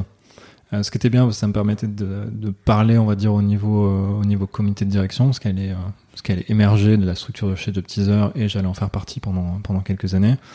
Mais euh, commencer par ça, c'était pas vraiment utile. Quoi. Ils géraient leur boîte, euh, j'avais pas vraiment besoin de leur apporter quelque chose là-dessus ou même de chercher à, à me développer là-dessus. J'aurais mieux fait de me développer plus sur la technique, euh, plus sur euh, le minimum de management et euh, et aussi sur l'organisation d'équipe. Enfin voilà, il y a vraiment un, timing pour apprendre des choses, que ce soit les livres ou les articles. Alors moi, j'ai un, rationnel qui est plus de dire, euh, il y a moins de livres que d'articles. Euh, généralement, quand il y a un éditeur qui est passé par là, il y a quand même euh, plus de chances que la qualité intrinsèque du contenu du livre soit plus élevée que celle de l'article. Et donc, j'ai tendance à éviter de lire trop d'articles et lire plutôt des livres. Ça me permet de pas me noyer sous la quantité incroyable d'articles qui sortent sur tous les sujets. Mais euh, Et alors, du coup, c'est quoi le bon ordre? Bah enfin, L'ordre qui aurait été le bon dans ta situation Je pense que j'aurais dû commencer par lire des livres vraiment de, au moins de, de, de sur le code et la qualité de code, sur l'architecture, euh, et être plus sachant sur euh, vraiment, par exemple, du clean code, hein, pour quelles sont les, les, bonnes pratiques pour écrire du code propre et maintenable. les choses sur les design patterns pour être j'en avais fait à l'école mais je les ai pas révisés donc il y a quand même pas mal de T'as lu le Goff après, du coup? Non, j'ai pas lu le Goff. J'ai lu du 110 euh, mètres parce qu'on faisait du, euh, on faisait du Ruby et qu'elle faisait quand même pas mal de mise en pratique assez agréable à lire, des design patterns en Ruby, euh, qui avait des livres assez marrants, mais ça date un peu. Et, et finalement, tu vois, j'ai jamais euh, lu assez, je pense, de livres, de livres techniques. Et je me suis, voilà, c'était pareil. Hein, J'avais des, des gens qui étaient, c'était plutôt des gens de mon équipe qui me donnaient ces références-là parce qu'ils étaient plus plus expérimenté que moi. Euh, non, sinon, il y aurait ça. Ensuite, quand ton équipe grossit un peu, euh, tu as besoin de mettre en place des pratiques euh, de, on va dire même de collaboration. Et donc, euh, tu vois, je me suis rendu compte beaucoup trop tard que je maîtrisais pas assez ce que c'était que l'agile. Et en plus, je l'ai pris pas forcément par les, par les bons sujets. C'est un peu un, un, enseignement dans les articles de un, très bon site. Par contre, il y a des bons articles, c'est What But Why? Comment Wait, but why? Ok. Et il parle de, il parle d'Elon Musk notamment et des euh, first principles. Et euh, il dit, un des articles t'explique comment euh, Elon Musk fait pour être, pour mieux maîtriser les sujets. Et en fait, il dit, il faut déjà remonter sur le l'arbre de connaissances pour arriver à la racine, bien comprendre l'ensemble des, des différentes les différents domaines, des sous-domaines, des sous-parties, enfin vraiment l'architecture du, du, domaine que tu veux explorer avant de rentrer dans un point de détail. Et je pense que par erreur de d'ordre de lecture des articles sur lesquels je suis tombé un peu par hasard, j'ai souvent pris euh, le un, point de détail un domaine par, par une feuille euh, et du coup à mal comprendre en fait, à essayer de, de, de tirer de la feuille la compréhension de l'ensemble du domaine. Alors qu'en fait, parfois, tu as des, as des bouquins qui t'expliquent vraiment bien Hein, l'arbre dans son ensemble et après tu peux creuser les différentes feuilles si ça t'intéresse. Alors tu dis j'ai pas pris l'agilité, enfin ou les certains points de l'agilité par les bons bouts. Euh, tu penses à quoi en particulier? Parce que je pense qu'on s'est euh, concentré à regarder euh, le Scrum par exemple, euh, alors qu'en fait t'as pas vraiment besoin, euh, je pense, de faire du Scrum. Enfin, ça peut être une très bonne méthode, mais c'est pas c'est pas vraiment le sujet. C'est vraiment pour le coup, je pense que si vous vouloir mettre en place du Scrum et espérer que ça fasse de l'agile, c'est euh, c'est un bon anti-pattern où tu penses qu'en appliquant une méthodologie, tu vas euh, tu vas justement euh, avoir le, le résultat des first principles finalement qui se qui se met en place tout seul. J'avais un autre exemple. Tu, tu parles des quatre euh, principes du manifeste agile là du coup quand tu parles des forces principales. Euh, oui, alors les, les, les, on va dire que les, les, les principes du manifeste agile sont, euh, sont intéressants, mais euh, pour arriver à les, je trouve que pour arriver à vraiment comprendre comment et qu'est-ce que ça veut dire, qu'est-ce que t'en fais, il y a quand même, quand même besoin d'un petit peu de choses autour, il y a besoin d'un petit peu d'interprétation et elle doit être un petit peu guidée, quoi, parce que sinon, enfin les, euh, je les ai plus en tête, mais c'est quand même working software plus que de la documentation. Ok, très bien. Il y, a- des choses qui vont pas. Enfin, je, je pense que les principes sont bien pour te permettre de temps en temps de reprendre des décisions. Euh, mais par contre, pour arriver à vraiment comprendre l'ensemble et comment tu construis une structure harmonieuse à partir de ça, je suis pas sûr que ce soit suffisant. Il y avait des bons bouquins euh, qui te donnaient une- quelques bons exemples de ça, mais ça va pas me revenir là. Euh, non, on, les, on les mettra en référence si, Si, si, je si te ça te, ressors si ça après, te revient. Euh, je crois que ce Phoenix Project est un bon exemple. De... C'est, marrant parce que c'est raconté comme un roman, mais euh, justement, je- je- il me semble que celui-là euh, fait comprendre pas mal de choses sur voilà, c'est quoi l'agilité, à quoi ça sert, euh, qu'est-ce que ça va changer vraiment dans la structure de ton équipe, de ton engineering, et même dans la structure entière de ton entreprise. Mais euh, je pense que cette compréhension-là, en tout cas, moi, je, je me dis pas qu'en lisant les quatre principes du manifeste, ça va me suffire. Voilà, j'ai, besoin d'un petit peu plus voilà, de, de, récits autour pour, pour bien comprendre quels sont les tenants et les aboutissants de, certains principes. Et euh, donc bref, pour en revenir au livre, euh, voilà, je pense que euh, il y a un ordre dans lequel il faut lire les choses. J'aurais mieux fait. euh, et en fait, je me suis, j'ai lu beaucoup de choses sur voilà la partie management d'entreprise et management d'équipe. Et du coup, ça m'a conduit à investir beaucoup de temps, d'efforts euh, dans euh, dans des choses qui n'étaient pas nécessaires à ce stade-là de développement de notre euh, notre entreprise et notre notre équipe. Euh, notamment, j'ai fait probablement beaucoup trop de management trop tôt. On a voulu euh, faire un très bon management chez Teaser, donc euh, j'ai fait assez tôt euh, des, des grilles d'évaluation avec des niveaux, avec des grilles de salaire à côté, avec des 360, avec des feedbacks, avec enfin il y avait et en fait ça tu te rends compte que c'est très bien, mais quand t'as un, un certain une certaine taille quoi, il y a un moment où c'est pas c'est pas encore nécessaire quoi. Tu vois, les, les gens Est-ce se- que est-ce que c'est toi euh, Est-ce que Eric Despé et Samuel m'ont parlé de Radical Candor? Est-ce Alors- que ça, ça vient un peu de toi? non, ça vient pas de moi. Et justement, Parce que là, tu euh, parlais du feedback et je crois que c'est- c'est une- la culture du feedback vient de ce bouquin. Ouais. Euh, non, mais justement, je pense que Radical Candor, c'est un très bon exemple d'un livre qui euh, est un bon chapeau à plein de sujets de management et qui, tu vois, qui peut être un. Enfin, pour moi, c'est un de mes. Maintenant, ça serait un de mes, euh, mes bouquins d'in- d'intro au management. Parce que je trouve qu'il couvre vraiment beaucoup de sujets sur lesquels tu peux aller creuser et avoir d'autres lectures. Mais il, il te fait vraiment une arborescence euh, assez haut niveau de ce qu'il faut faire, ce qu'il faut mettre en place, ce à quoi il faut réfléchir avec des principes qui sont euh, assez simple et euh, sain en tout cas et qui résonnait très euh, qui résonnait beaucoup avec euh, la, la vision du management que j'avais. Donc euh, c'est pas moi qui ai amené Radical Candor je crois que c'est euh, le VP Product. Le premier euh, VP Product qui est, qui est resté on va dire longtemps chez JobTeaser c'est lui je crois qui avait qui avait ramené ce bouquin et, Et diffusé. et diffusé ce bouquin. Bon, donc du, du coup, après avoir des expériences start-up et cette expérience managériale, tu te relances dans l'entrepreneuriat? Euh, c'était pas une idée euh, que j'avais quand j'ai quitté JobTeaser. Euh, mon idée en quittant JobTeaser, c'était euh, que je voulais consacrer l'énergie que je passe à travailler sur un sujet qui me semble maintenant, enfin qui pour moi en tout cas est la priorité, qui est donc de, lutter ou en tout cas de, de faire quelque chose contre le réchauffement climatique, donc contre une des causes du réchauffement climatique qui sont les émissions de gaz à effet de serre. Euh, J'allais au bureau en, Donc c'est un petit peu un fil rouge hein, quand même euh, entre il y a 10 ans sur euh, la baisse du papier et Ouais, ouais, finalement, il y a, il y a effectivement, on retrouve ça, donc c'était, c'était déjà là, si ce n'est que c'est un petit peu plus euh, criant maintenant, et que voilà. La motivation fait que maintenant, c'est vraiment pour moi, je me verrais pas bosser sur autre chose, à moins de pas avoir d'autres choix, quoi. Mais là, bon, voilà, les opportunités ont fait que, t'as le choix. que j'ai le choix. Donc, ouais, en quittant JobSeeker, je voulais faire ça. Euh, je me suis pas dit tout de suite que j'allais monter une boîte, euh, mais finalement, euh, il y avait une sorte de, de timing où il y avait des gens qui quittaient Job Teaser, euh, avec qui j'avais bossé, euh, avec qui j'avais envie de bosser. Donc je me suis dit, ok, en fait, euh, et si je, si je montais une boîte, est-ce que j'arriverais à les recruter? Dans ce cas, on se ferait une super team et on pourrait, on, pourrait tenter ça. Donc j'ai tenté ça. Après, c'était un petit peu une, une fausse bonne idée, hein, parce que chacun a son timing. Les gens étaient plus ou moins avancés et il y en a qui ont aussi décidé de lancer des boîtes en parallèle. Donc, euh. mais je, je m'étais mis sur cette lancée de créer une boîte, donc euh, j'ai continué. Et, euh, et là, je me suis remis à networker, à rencontrer des gens.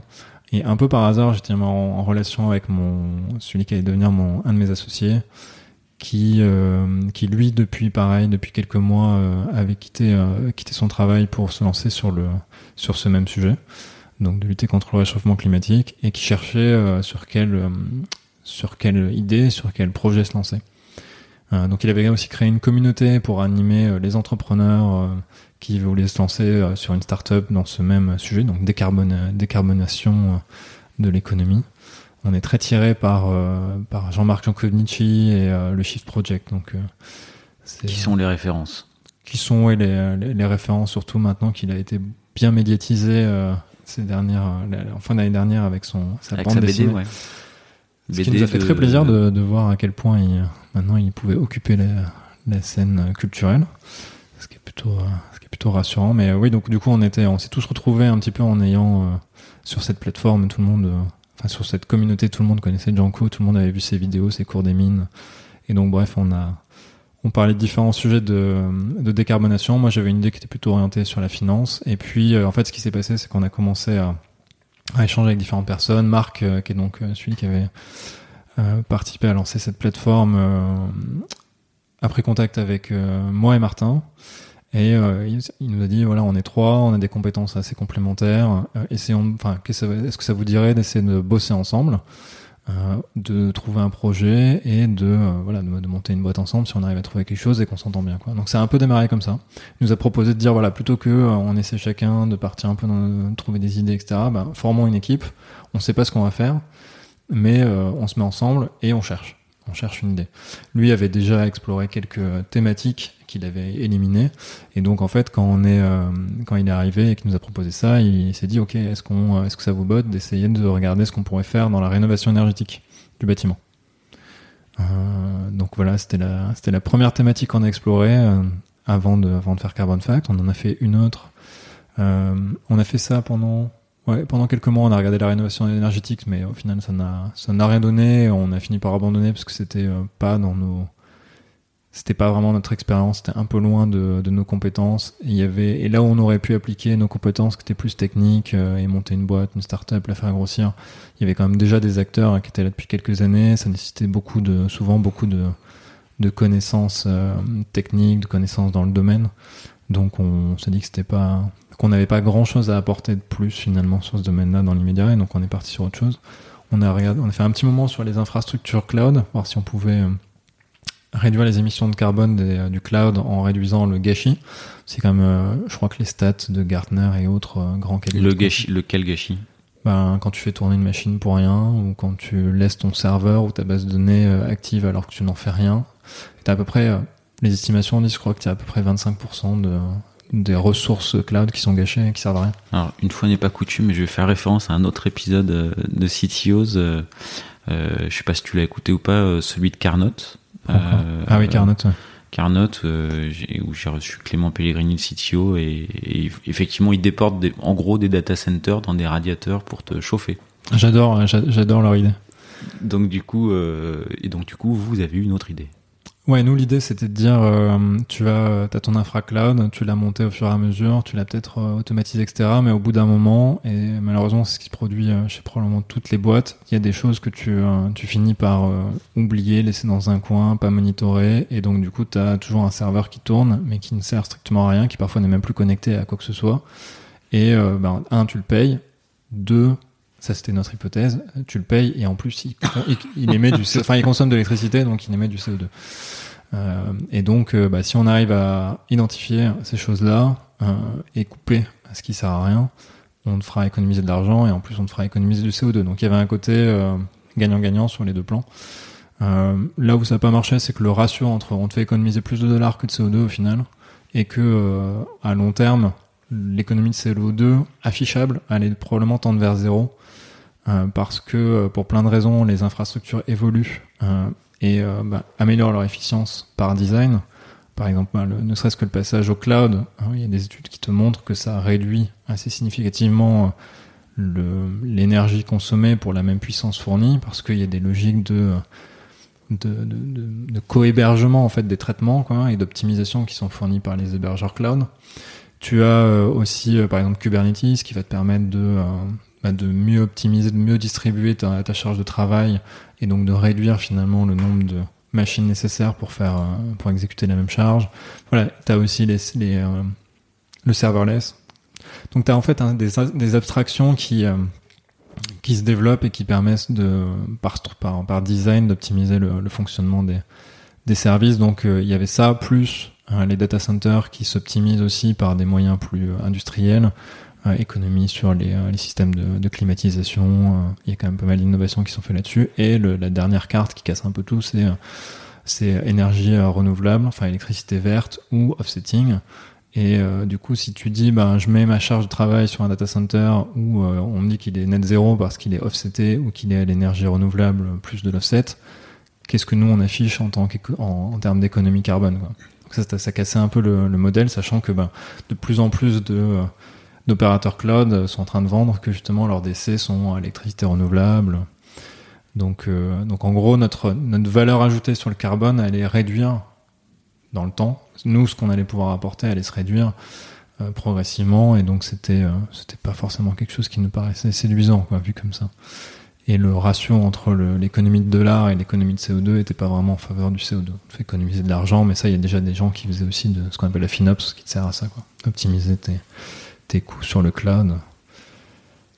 Donc du coup, on a arrêté cette idée et c'est là qu'on est, euh, on, est, on est reparti Carbon sur, enfin voilà, sur Carbon Fact euh, parce que euh, pour, pour, différentes raisons, mais Martin lui se pose systématiquement la question quand il achète quelque chose de ok si je dois acheter une machine à laver, laquelle est la moins émet le moins de carbone mais pas que en termes d'usage aussi sur sa fabrication. Est-ce que si elle vient de loin, enfin, voilà, il y, a plein de questions que tu peux te poser si tu veux vraiment optimiser euh, ton bilan carbone. Euh, et en fait, c'est dur de trouver la réponse. Donc euh, lui, la, petite anecdote, c'est que il a passé des longues soirées à se disputer un peu avec sa femme sur un achat de, sur l'achat de, de matériel électroménager parce qu'ils n'arrivaient pas à se mettre d'accord sur comment on estimait vraiment lequel était le mieux d'un point de vue carbone. Euh, moi, c'était un peu différent, mais j'avais euh, j'avais fait un petit exercice à titre personnel qui était de de, de remesurer mon, mon bilan carbone. Alors, tu as des sites qui te font des, as des sites de calcul de ton bilan carbone qui te permettent de dire, euh, en fonction de ton régime alimentaire, en fonction de est-ce que tu as une voiture, est-ce que tu utilises le train, combien de fois tu prends l'avion, qui vont t'estimer ton empreinte carbone. Moi, je voulais, euh, je voulais comprendre qu'est-ce que je pouvais vraiment faire et euh, quelle était la réalité de l'impact des choix que je pouvais faire pour réduire mon empreinte carbone. Et donc du coup, je me suis amusé à essayer de reconstruire un calculateur euh, d'empreinte carbone. Donc du coup, pendant un an, un peu plus d'un an, j'ai noté, ça, fait un peu maniaque, hein, mais j'ai noté à 50 grammes près tout ce qui était euh, issu de la viande, enfin issu de, de la, enfin de la nourriture issue, de l'animal, donc jusqu'au lait, les fromages, la viande. Je notais à, à, peu près 50 grammes près tout ce que je mangeais. 50 euh, grammes près. Euh, bah, Est-ce que j'ai mangé enfin, Non, non, à chaque repas. Enfin tout ce que j'ai, tout ce que j'ingérais je faisais des tranches de 50 grammes hein, parce que j'allais pas te dire ah, tiens j'ai mangé un ouais 22 grammes de ouais, c'est okay. mais grosso modo quand tu manges un, un burger tu sais que t'as entre 100 et 150 de grammes de viande donc du coup je voulais l'ordre de grandeur donc je mettais 150 quoi. Si s'il y avait du, du, lait ou si je prenais un cappuccino je disais bon bah j'ai 50 grammes de lait. Enfin voilà tu vois j'ai noté tout quoi. Et du coup, j'ai pu recomposer mon empreinte carbone euh, sur un an en rajoutant à côté de, de ça, j'avais euh, j'avais le transport, la voiture, le train, l'avion, euh, j'avais euh, j'avais commencé à essayer d'intégrer le, le, calcul des, de ma consommation de ma bande passante euh, internet aussi. Ah, t'as été su. Ah, j'avais essayé de tout courir en fait. Euh, et le dernier truc où je m'étais arrêté, et ce qui avait un peu donné lieu à mon idée euh, du coup dans, de démarrage entrepreneurial, euh, c'était quand l'Oxfam a sorti son étude sur l'empreinte l'empreinte carbone de ta, des banques et notamment de tes comptes bancaires, où du coup ils avaient fait un petit calculateur en disant voilà si tu as 10 000 euros dans telle banque, euh, combien de carbone tu émets, euh, parce que cet argent va servir à investir et peut-être dans des projets d'extraction euh, d'hydrocarbures. Là, je crois que c'est les banques qui est le choix de ta banque est le plus impactant en fait. hein. L'un des choix les plus impactants. Alors là, clairement, oui. Euh, J'avais fait le graphe. Donc le, le plus impactant, euh, c'était alors il y avait l'avion. C'est-à-dire qu'avant de me rendre compte de ça, on avait fait des vacances euh, avec un petit trajet de 10 heures euh, en avion. Et donc là, bon, pour le coup, ça écrase tout le reste. Hein. T'as- oh, je sais plus, t'as- tu dois avoir, là, on devait avoir 11 tonnes ou 12 tonnes rien que pour le, rien que pour le vol aller-retour. Et du coup, bon, le reste était un peu marginal. L'alimentation, par exemple, c'est, euh, je crois que mon bilan était à peu près autour d'une tonne, tu vois, pour le, pour tout ce qui est alimentation. Après, le reste, c'est assez marginal. Donc, si tu enlèves l'avion, tu commences à revoir le détail. Si tu rajoutes l'avion, tu vois plus rien. Alors, par contre, si tu rajoutes les, trucs de- du calculateur, justement, de l'Oxfam, euh, et, euh, et sur l'argent, alors là, même sans mettre toute ton épargne, ça explose, hein, tu vois plus rien. Donc, après, c'est très difficile euh, de vraiment d'avoir une vraie perception de ce que fait ton argent en termes d'impact. Parce que là, on, parle de- d'économie, de, macroéconomie, donc moi je m'aventurerai pas trop sur ce terrain, mais j'ai écouté quand même pas mal de choses sur la finance responsable, il y a personne qui est d'accord. Enfin, juste pour donner un exemple qui est intéressant, tu as des stratégies qui sont aujourd'hui de dévestir, c'est-à-dire tu dis ok, euh, je veux pas euh, soutenir les hydrocarbures, donc tu vas faire quoi? Tu vas prendre tous tes fonds, tous tes placements, et tu vas faire en sorte qu'il y ait aucun, aucune action, aucune obligation euh, sur des boîtes qui font par exemple de l'extraction pétrolière ou du traitement. Donc un total, tu vas dire pas d'action totale. Ok, très bien. Si tout le monde fait ça, qu'est-ce qui se passe? Ben, bon, mettons que tout le monde fasse ça. Le prix de l'action totale va chuter. Bon, à un moment, tu trouveras quand même quelqu'un qui est prêt à acheter l'action totale. Sauf que lui, il sera très content parce qu'il va acheter l'action totale. Total, ça, ça continue à faire du chiffre d'affaires. Donc du coup, il va acheter une action pas chère parce que tout le monde l'a vendue. Donc mécaniquement, elle a un peu baissé de prix. Et il t'aura toujours quelqu'un qui finira à un moment par l'acheter euh, et qui en plus sera content parce que le rendement sera exceptionnel puisque le prix de l'action totale aura baissé puisque tout le monde la vend. Mais par contre, son rendement, parce qu'elle continue à, gagner de l'argent, euh, sera exceptionnel. Donc du coup, bon, t'as des effets comme ça un peu qui te permettent de voir que c'est pas si simple euh, de dire qu'est-ce que je fais quand je veux euh, limiter l'impact de mon argent. Donc t'as t'as plein de plein de techniques. soit tu dévestis parce que t'as pas envie et ça peut être un choix, mais t'en as aussi qui font faire de l'investissement activiste. Donc tu peux mettre de l'argent chez Total pour essayer d'avoir bah, de pouvoir écrire euh, au conseil d'administration, de pouvoir leur envoyer Oh, des demandes, oula, faut, faut en mettre beaucoup là. hein. Euh, bah, y a des, enfin après, euh, ça me, ça me dépasse, mais il y a, un- il y a un groupe d'activistes qui, euh, qui justement ouais, agrège en fait, te permet de, toi tu prends Ah, une action Ok.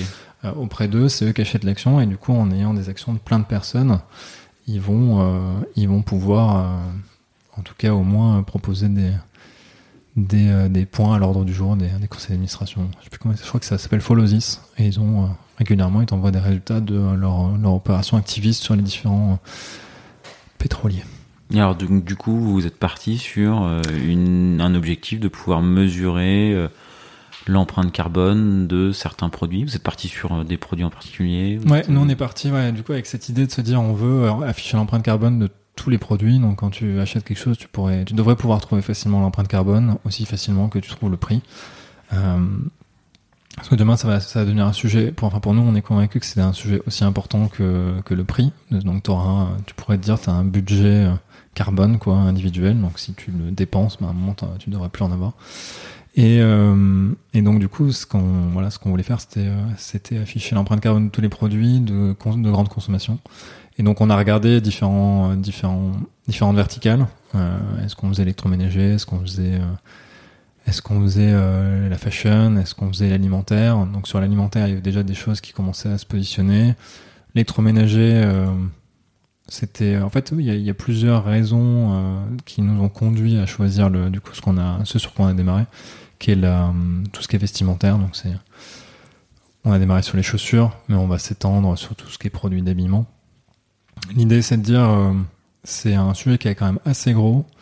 Euh, par exemple, si on regarde juste les chaussures, puisqu'on a démarré sur les chaussures, j'ai plus le bon chiffre, je crois qu'on est sur 700, je crois que c'est 700 millions de, de tonnes, euh, 700 millions de tonnes de CO2 pour la production des chaussures dans le monde. Annuellement. Ouais, annuellement, ce qui représente les émissions de la- de l'Allemagne.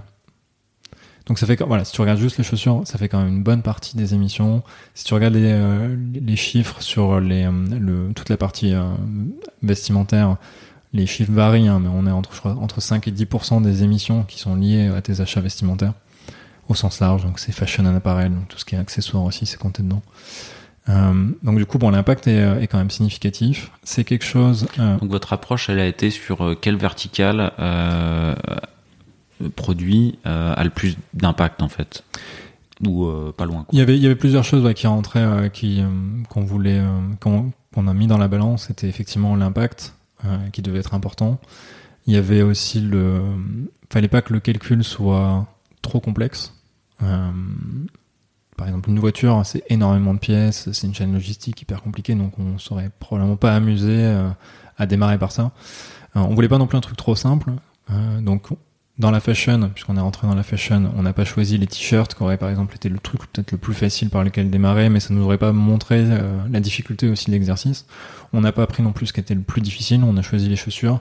Il y avait aussi un côté, euh, pour prouver justement l'hypothèse de valeur, on veut aussi quelque chose qui bah, qui parle aux gens, euh, qui quand même que t'achètes assez régulièrement. Quand t'achètes un, si on était parti sur l'électroménager, quand t'achètes une machine à laver, tu la gardes pour 10 ans, donc du coup on va pas t'aider souvent. Quoi.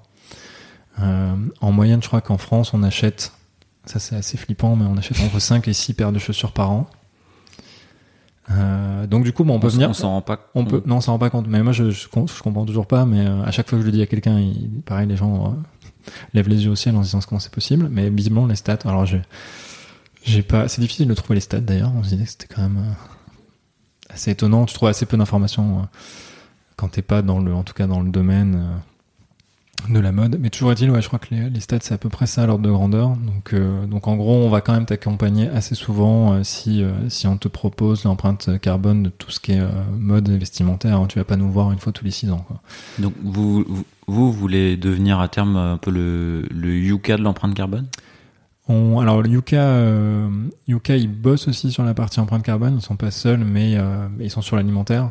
Nous, on pourrait imaginer ouais, qu'on est euh, le Yuka sur d'autres, euh, le Yuka carbone, enfin en tout cas impact environnemental sur d'autres, euh, sur d'autres verticales. donc là, pour l'instant, on regarde tout ce qui est mode, mode vêtements, et on verra selon comment la boîte évolue si on fait après d'autres verticales, si on va voir ailleurs. Le premier, le premier secteur sur lequel il y a donc cet affichage environnemental qui qui se met en place, c'est l'alimentation.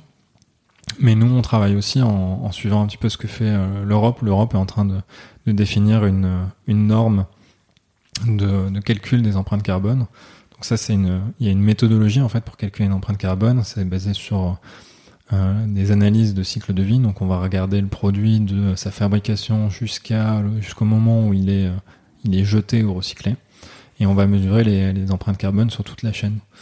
Et donc ça, c'est une méthodologie qui est, euh, ça, fait des dizaines d'années qu'il y a des, des, des, instituts de recherche et des, des cabinets de conseil qui, bah, qui pour certains, donc développent la méthodologie, itèrent, l'enrichissent, l'améliorent, et les autres qui, euh, qui l'appliquent pour faire le calcul pour les, pour les industriels.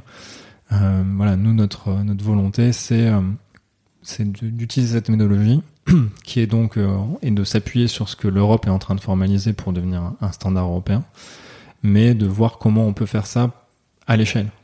C'est-à-dire comment on peut l'afficher le plus vite possible sur un maximum de produits euh, pour justement informer rapidement les gens et euh, permettre d'avoir un levier d'action en, faisant euh, changer le comportement du, consommateur et de, l'orienter vers des produits moins carbonés en lui, disant, en lui donnant l'information en tout cas. Nous on fait le pari que les gens sont assez sensibles maintenant à la question, qu'ils ont été assez éduqués aussi par par, par, beaucoup de, par beaucoup de choses, par Jankovici, mais aussi bon, par les médias. Enfin, par, le sujet est quand même maintenant, on en, en parlait tous les jours. Donc. Vos, vos clients, ça, du coup, c'est euh, les. Euh, c'est les utilisateurs ou pot potentiellement vous pouvez avoir des, euh, bah, des marques de chaussures qui veulent justement afficher. Aujourd'hui, on a des marques de chaussures. C'est les marques de chaussures qui ont un peu dans leur ADN, dans leur culture, dans la, dans leur identité de, de faire attention à leur, à leur, fabrication, à la façon et à l'impact de leurs produits. Et donc euh, elles, elles vont, euh, elles vont être intéressées par ce qu'on peut leur proposer, qui est d'afficher, donc de calculer. Donc déjà, ça leur donne une information qu'elles n'ont pas systématiquement, de, euh, en fonction, voilà, de. Et, et ouais, pardon. Et tu peux calculer l'empreinte carbone globale du, de Godas sans l'aide des producteurs de Alors, sans les industriels Enfin, la méthodologie te le permet ou euh, on, on, leur demande leur aide parce qu'on leur demande de toute façon de l'information. On peut pas le faire euh, sans donner. Et aujourd'hui, vraiment après la question, c'est quelle est la précision qu'on propose, pardon, dans le calcul, euh, et quelle est la quantité de données qu'on va qu'on va leur demander pour augmenter la précision. Et donc nous aujourd'hui, ce qu'on essaie de faire, c'est de faire ça sur un maximum de produits. Donc forcément, on, on réduit la précision parce qu'on demande moins de données. Euh, notre point de départ, ça a été de voir même qu'est-ce qu'on peut faire sans leur demander euh, de l'information, parce qu'on a on a fait des premiers calculs sur des marques qui n'étaient pas des partenaires ni des clients, et donc on a cherché l'information en regardant les chaussures euh, dans un magasin ou alors en, en, les regardant sur le site internet. Il y a quand même pas mal d'informations sur les sites e-commerce. Donc on prend les matériaux. et en compilant un certain nombre de sites, tu finis par trouver où sont fabriquées les chaussures, à peu près combien elles pèsent, c'est quoi les matériaux qu'il y a dedans. Et donc là, on avait pour démarrer, on a, on, euh, s'est documenté sur cette euh, méthodologie d'analyse de cycle de vie. Euh, avant de connaître vraiment la norme que développe l'Europe, où c'est quand même un PDF de 150 pages qui est en cours d'écriture, donc c'est un peu plus complexe que ce que nous on avait fait, mais on avait des contacts chez l'ADEME, donc ils nous avaient donné quelques feuilles de calcul qui leur, qui eux leur avaient permis de créer un petit peu une base de référence de par exemple une paire de chaussures en moyenne c'est combien de carbone un t-shirt, c'est combien de carbone. Ils nous ont donné ces documents, donné accès à ça, et ça nous a permis un peu de reverse engineer un, un premier modèle de calcul où on pouvait, en insérant assez peu de points de données, commencer à avoir un résultat. Qui forcément, en termes de précision, est pas, est pas aussi bon que ce que va faire un cabinet de conseil qui va passer trois mois à explorer la, la supply chain de, de, ton producteur, mais qui, dans notre esprit, était mieux que rien, déjà. C'est-à-dire qu'entre zéro information et une information dont la précision est limitée, on préfère fournir une information à pression limitée. Sur l'app ou le site que, que vous développez, l'idée, ça sera de pouvoir éventuellement afficher une donnée avec euh, euh, un pourcentage de précision, justement? Ouais, ça c'est euh, ça c'est vraiment un truc sur lequel on est on est en train de travailler. Ça demande pas mal de pas mal de choses parce qu'il faut ensuite sur chaque point de données que tu vas avoir, eh ben, il faut commencer à mettre un un, un, intervalle de confiance, quoi. donc sur le poids par exemple, sur euh, est-ce que tu es sûr du matériau, est-ce que le matériau il est décrit suffisamment précisément? Par exemple, tu as des matériaux où si tu regardes la fiche d'un produit, on te dit textile. Ah bah, ok, super.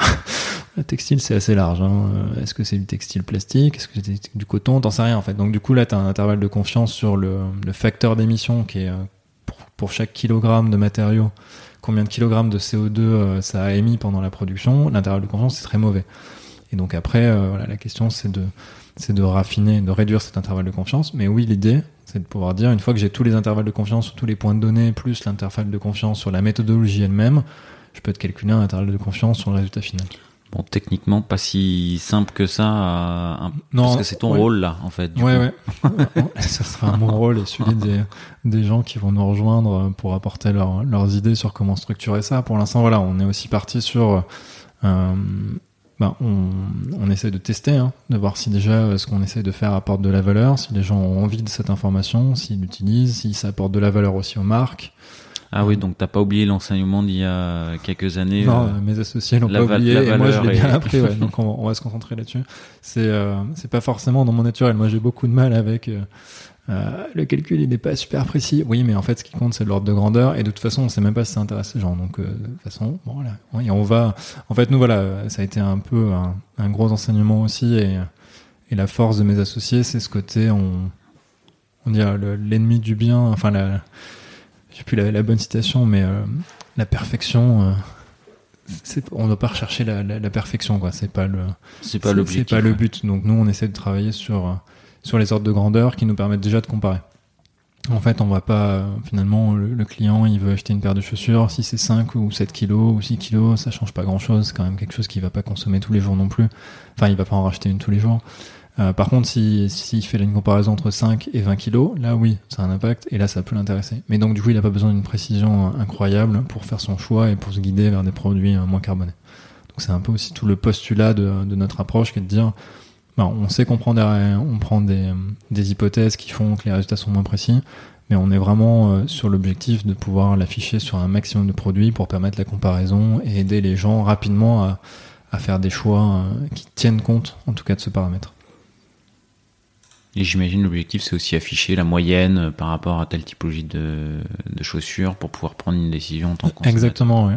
ouais vraiment, le, bah là, l'intérêt c'est de dire si on est aussi sur beaucoup de produits, on va aussi avoir l'information de voilà c'est quoi la distribution des produits, des empreintes carbone de ces produits par par type de chaussures. Donc tu peux. Bon, tu vas avoir les godasses A, B, C. D. Ouais, t'as, t'as, les sneakers. Donc on commence par les sneakers. Bah après t'as, t'as tout un tas de chaussures, les bottes, les bottines, les machins. En fait, après, il y a des grosses questions qui sont assez intéressantes. C'est aussi comment, euh, et c'est qui sont des questions qui sont plus presque politiques, quoi, mais comment tu fais ton affichage environnemental. Donc ça, c'est des choses qui sont aussi réfléchies par les forces publiques. Enfin, euh, sur, euh, ben voilà, est-ce que tu vas, par exemple, dire, euh, je compare mes chaussures sur l'ensemble des chaussures ou juste sur une sous-catégorie des chaussures Tiens, une question. Est-ce que dans l'empreinte carbone qui est calculée, euh, est intégré un paramètre de bah voilà sur telle typologie de godasses euh, ça se garde un an. Et puis d'autres godasses se gardent quatre ans quoi. Je, je, pense entre les chaussures de running et les chaussures de costume de ville c'est pas la même durée de vie quoi. Ouais c'est une bonne question. Après c'est euh, aujourd'hui la, la partie euh, la norme va plus se le ramener au nombre d'usages. Ce qui du coup, parce que ah. tu vois, tes, chaussures de costume, peut-être que tu vas les garder 10 ans, mais c'est parce que tu veux t'en servir une fois tous les ans quand t'as un mariage. euh, et donc du coup, en fait, ça, ça véhicule pas grand-chose sur euh, la qualité intrinsèque et la durabilité de ta chaussure. Donc euh, la méthodologie va plus essayer de ramener le nombre d'usages qui peut être attendu d'un produit donné, et ensuite euh, va t'afficher l'empreinte carbone par usage. Oui, après c'est vrai que c'est une c'est une véritable question la durabilité et elle est pas facile à elle est pas facile à craquer. On sait aussi que voilà sur la sur la méthodologie, ça s'appuie euh, souvent sur des tests qui peuvent être faits par les par les marques sur la résistance des matériaux. Donc tu as des choses qui sont assez euh, qui t'apportent de la valeur. Par exemple, si tu prends une semelle en caoutchouc et qu'elle est euh, par un mécanisme de enfin par un test industriel ils vont la, les faire euh, contact avec une, une, surface euh, abrasive pendant 10 000 rotations et donc du coup tu veux regarder ensuite l'épaisseur de, restante de ta semelle, ça te permet de voir si le matériau a résisté ou pas. Et donc à partir de ça, tu peux déterminer une, une sorte d'indicateur de durabilité. Euh, c'est intéressant, mais euh, tu as plein d'autres choses qui vont, euh, qui vont aussi jouer derrière dans le dans la durabilité finale de ton produit et ça va souvent être difficile à mesurer. Ça peut être les coutures, ça peut être la colle que tu utilises. Donc tu vas quand même avoir, enfin vraiment euh, estimer le, la, qualité de durabilité par rapport à des indicateurs comme ça est, pas évident. nous pour l'instant c'est un sujet qu'on ne qu'on n'intègre pas dans notre calcul. On va l'intégrer parce que ça va faire partie de la norme et donc on va aussi pouvoir s'appuyer sur la, méthodologie. Notre but c'est pas de faire avancer la science là-dessus. Notre but c'est vraiment d'implémenter euh, la science et euh, de la passer à l'échelle. Mais mais et après la durabilité, typiquement nous ce qui était intéressant c'est que sur les chaussures c'est souvent, enfin bon les chaussures hein, peut-être moins parce que ça s'use quand même assez bien, mais sur les vêtements c'est souvent, euh, tu vas souvent acheter un nouveau vêtement plus parce que tu as envie d'un truc neuf, envie de changer parce que c'est la mode, plus que parce qu'il est vraiment usé quoi. Donc finalement est-ce que la durabilité a vraiment un impact dans ton achat? Ça dépend des gens veux dire que ça dépend des gens. Mais quand tu vois que tu as en moyenne 6 paires de chaussures vendues par an en France, je pense que c'est pas parce qu'elles suivent tellement à chaque fois. Ok, bon, ça n'a pas l'air euh, facile facile euh, d'un point de vue euh, algo, règles métiers, règles de calcul, choix des règles que vous allez implémenter et autres. Ça va être quoi tes, enjeux justement bah, techniques, tes enjeux dans ton rôle là, avec cette casquette de CTO à venir et vous en êtes où? Euh, on en est encore au tout début. Euh, donc là, euh, là on est, on est vraiment en train de, commencer à gérer les données de.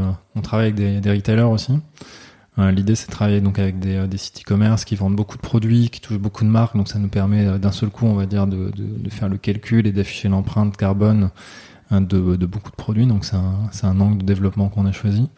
donc là, il y a un premier enjeu là-dessus. Hein, c'est comment on, comment on processe des données qui sont euh, pas forcément toujours bien structurées, on n'a pas forcément toute l'information.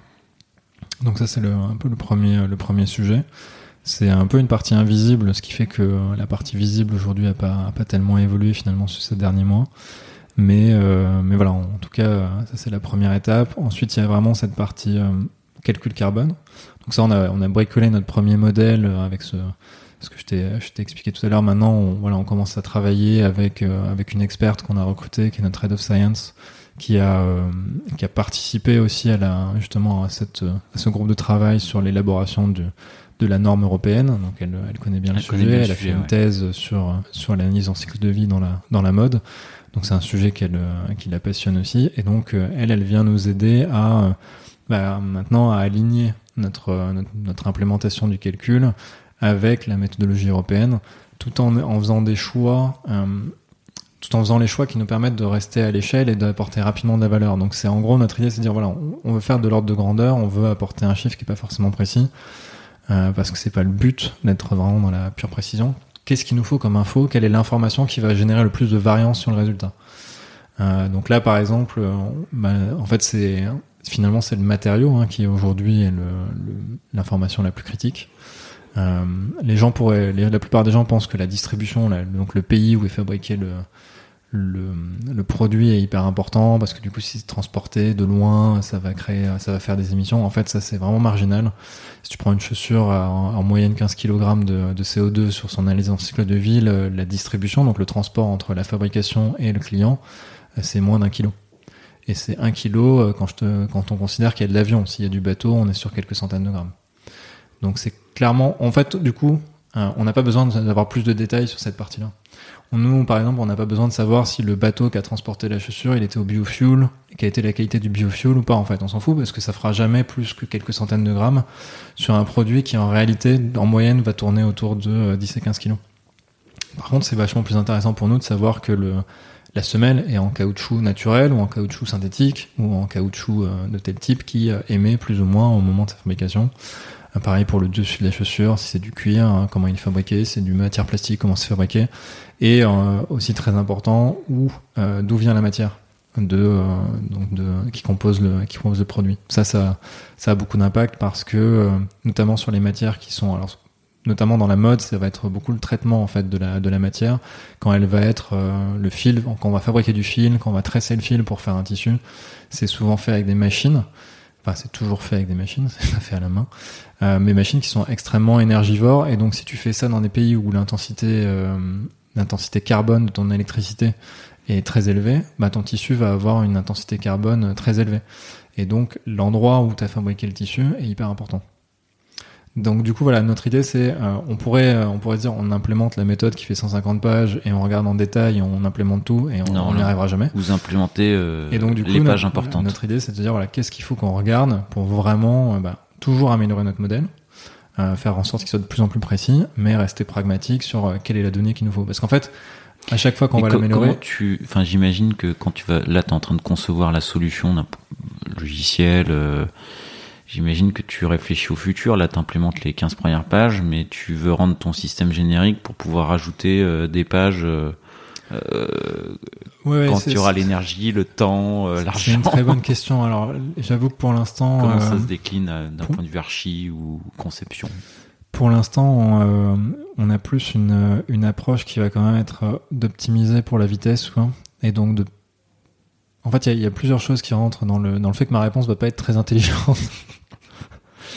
c'est euh, là le but, c'est de c'est de livrer quelque chose et de voir si on a de la valeur. Et donc j'ai pas besoin de me Ah, t'es poser la question. dans, toujours dans cette euh, Ouais, on est logique toujours- MVP, quoi. On est toujours dans la dans la logique. En tout cas, euh, nous, on parle beaucoup de pré-product market fit. Donc, on ne sait pas si ce qu'on construit aujourd'hui euh, crée assez de valeur pour que ça devienne une entreprise qui fonctionne. Donc, du coup, on veut vraiment optimiser pour la vitesse. Et euh, et donc, on se dit, enfin moi en tout cas, je me dis, j'ai pas encore besoin de me poser toutes ces questions quand même pour vraiment faire en sorte que euh, j'ai construit un, un un software qui va me permettre d'implémenter ces 150 pages ou peut-être celle de euh, des autres 150 pages qui seront une nouvelle catégorie quand on aura fini de faire la fashion. C'est pas vraiment le sujet aujourd'hui. Et c'est deuxième raison pour laquelle c'est pas le sujet, c'est que euh, on connaît pas encore assez ni le domaine. Alors maintenant qu'on a qu'on a une head of science euh, qui connaît bien le domaine, ça me permet de lui poser des questions. Et quand je commence à mettre des choses un petit peu, enrichir un petit peu mon soft, bah, à lui poser des questions pour être sûr que j'ai bien compris le domaine et que je modélise bien euh, ce que je suis en train de rajouter. Mais c'est pas non plus. euh,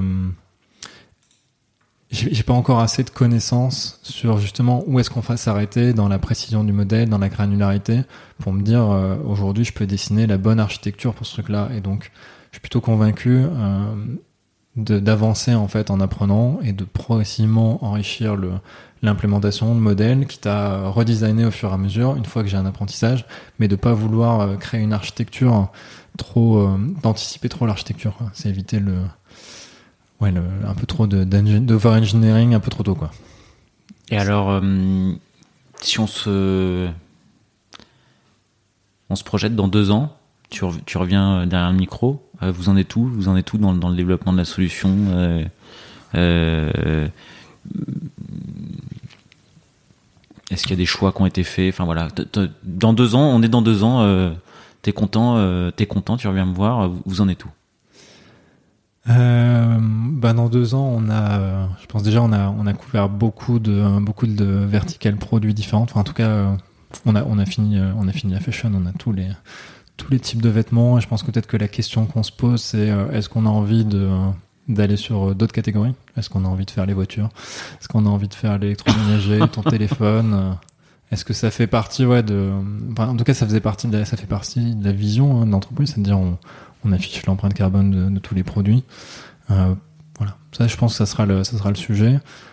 Euh, du coup, je pense que là, euh, le sujet sera encore différent, parce que la mode, ce qui est sympa, c'est que tu fais le, t'as 150 pages, mais c'est grosso modo, t'as quand tu fais le calcul, tu as, beaucoup de complexité parce que euh, bah, tu as toute la façon de calculer les, tous les processus de fabrication et les données qu'il te faut pour faire ton calcul. Quand tu t'attaques aux voitures, c'est un tout autre procédé de fabrication. Donc en fait, vraiment là, le software, il y aurait un gros cap à passer, de dire on, sort de cette verticale et on va on va en voir une autre. Ça sera un, gros morceau.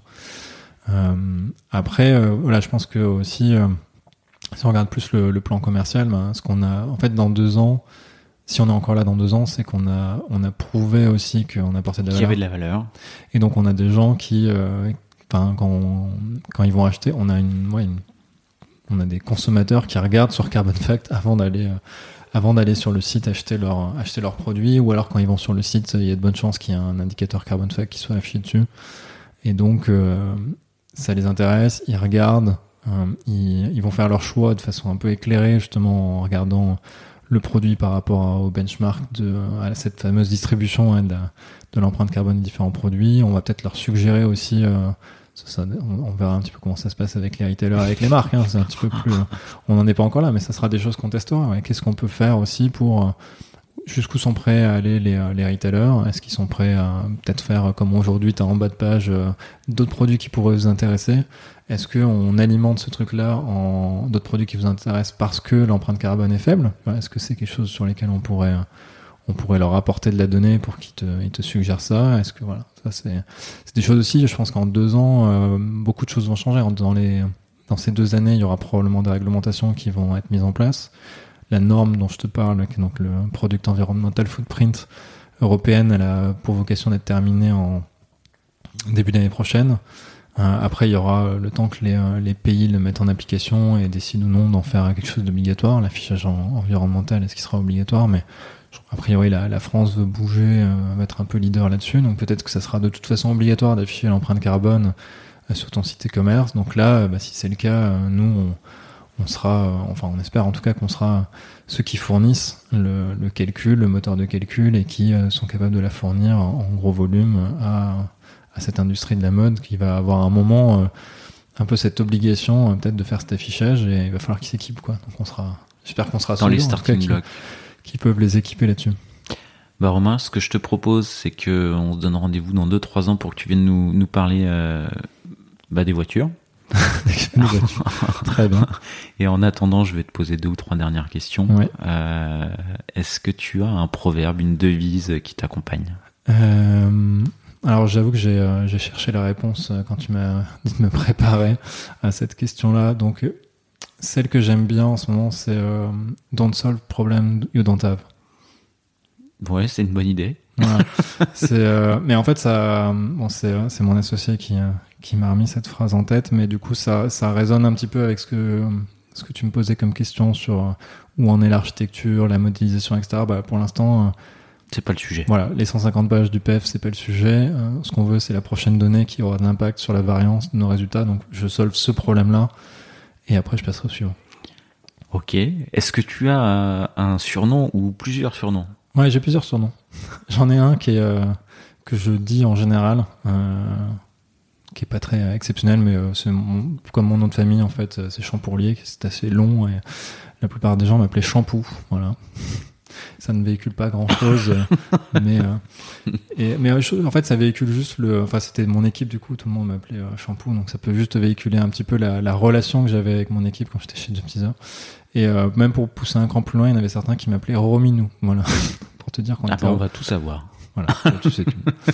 Euh, ça a beaucoup fait marrer mes associés quand je, je leur ai disclose ce deuxième surnom.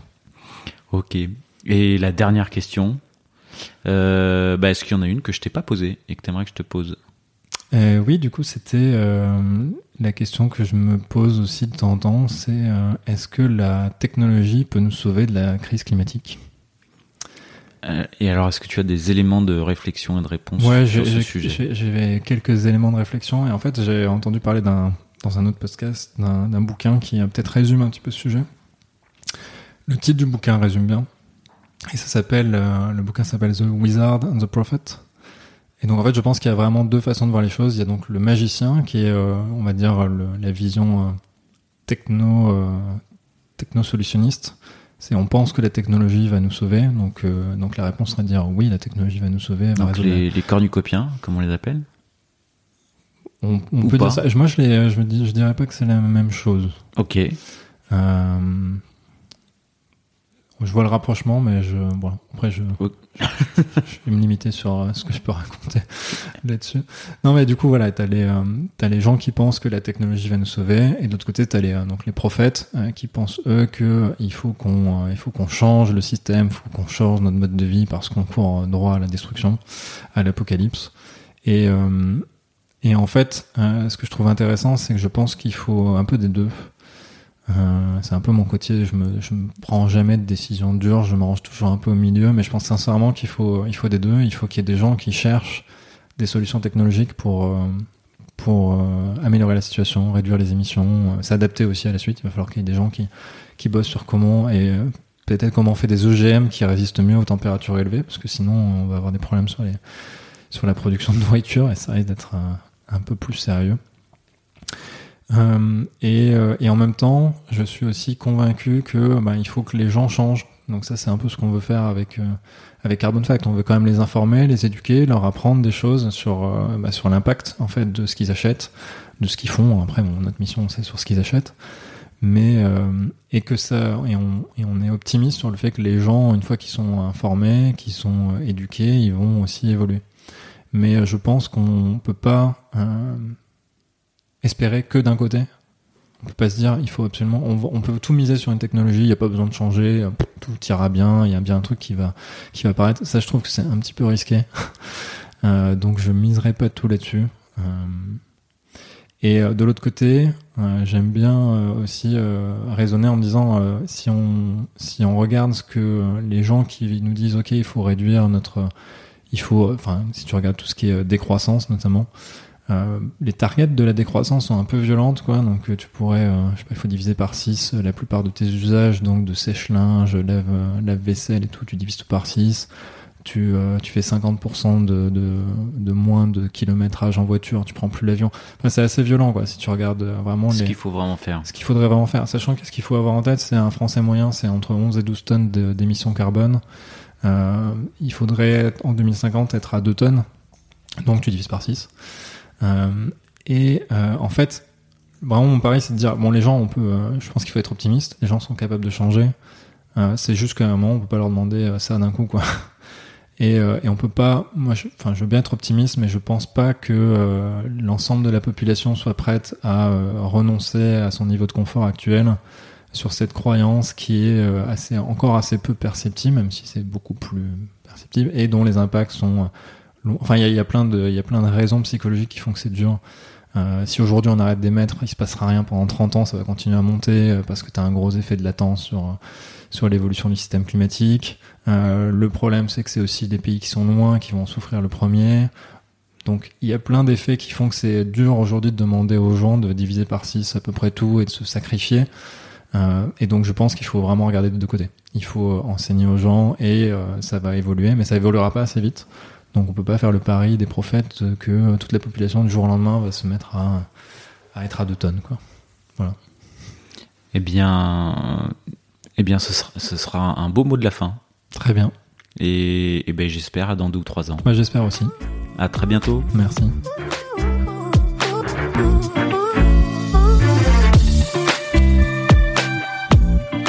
L'épisode est terminé, j'espère qu'il vous a plu et si c'est le cas, c'est le moment de prendre deux ou trois secondes de plus pour euh, deux ou trois clics. Un petit clic pour un pouce bleu euh, ou un petit clic pour un partage aux copains ou un petit clic pour vous abonner euh, et ne pas rater le prochain épisode. À très bientôt.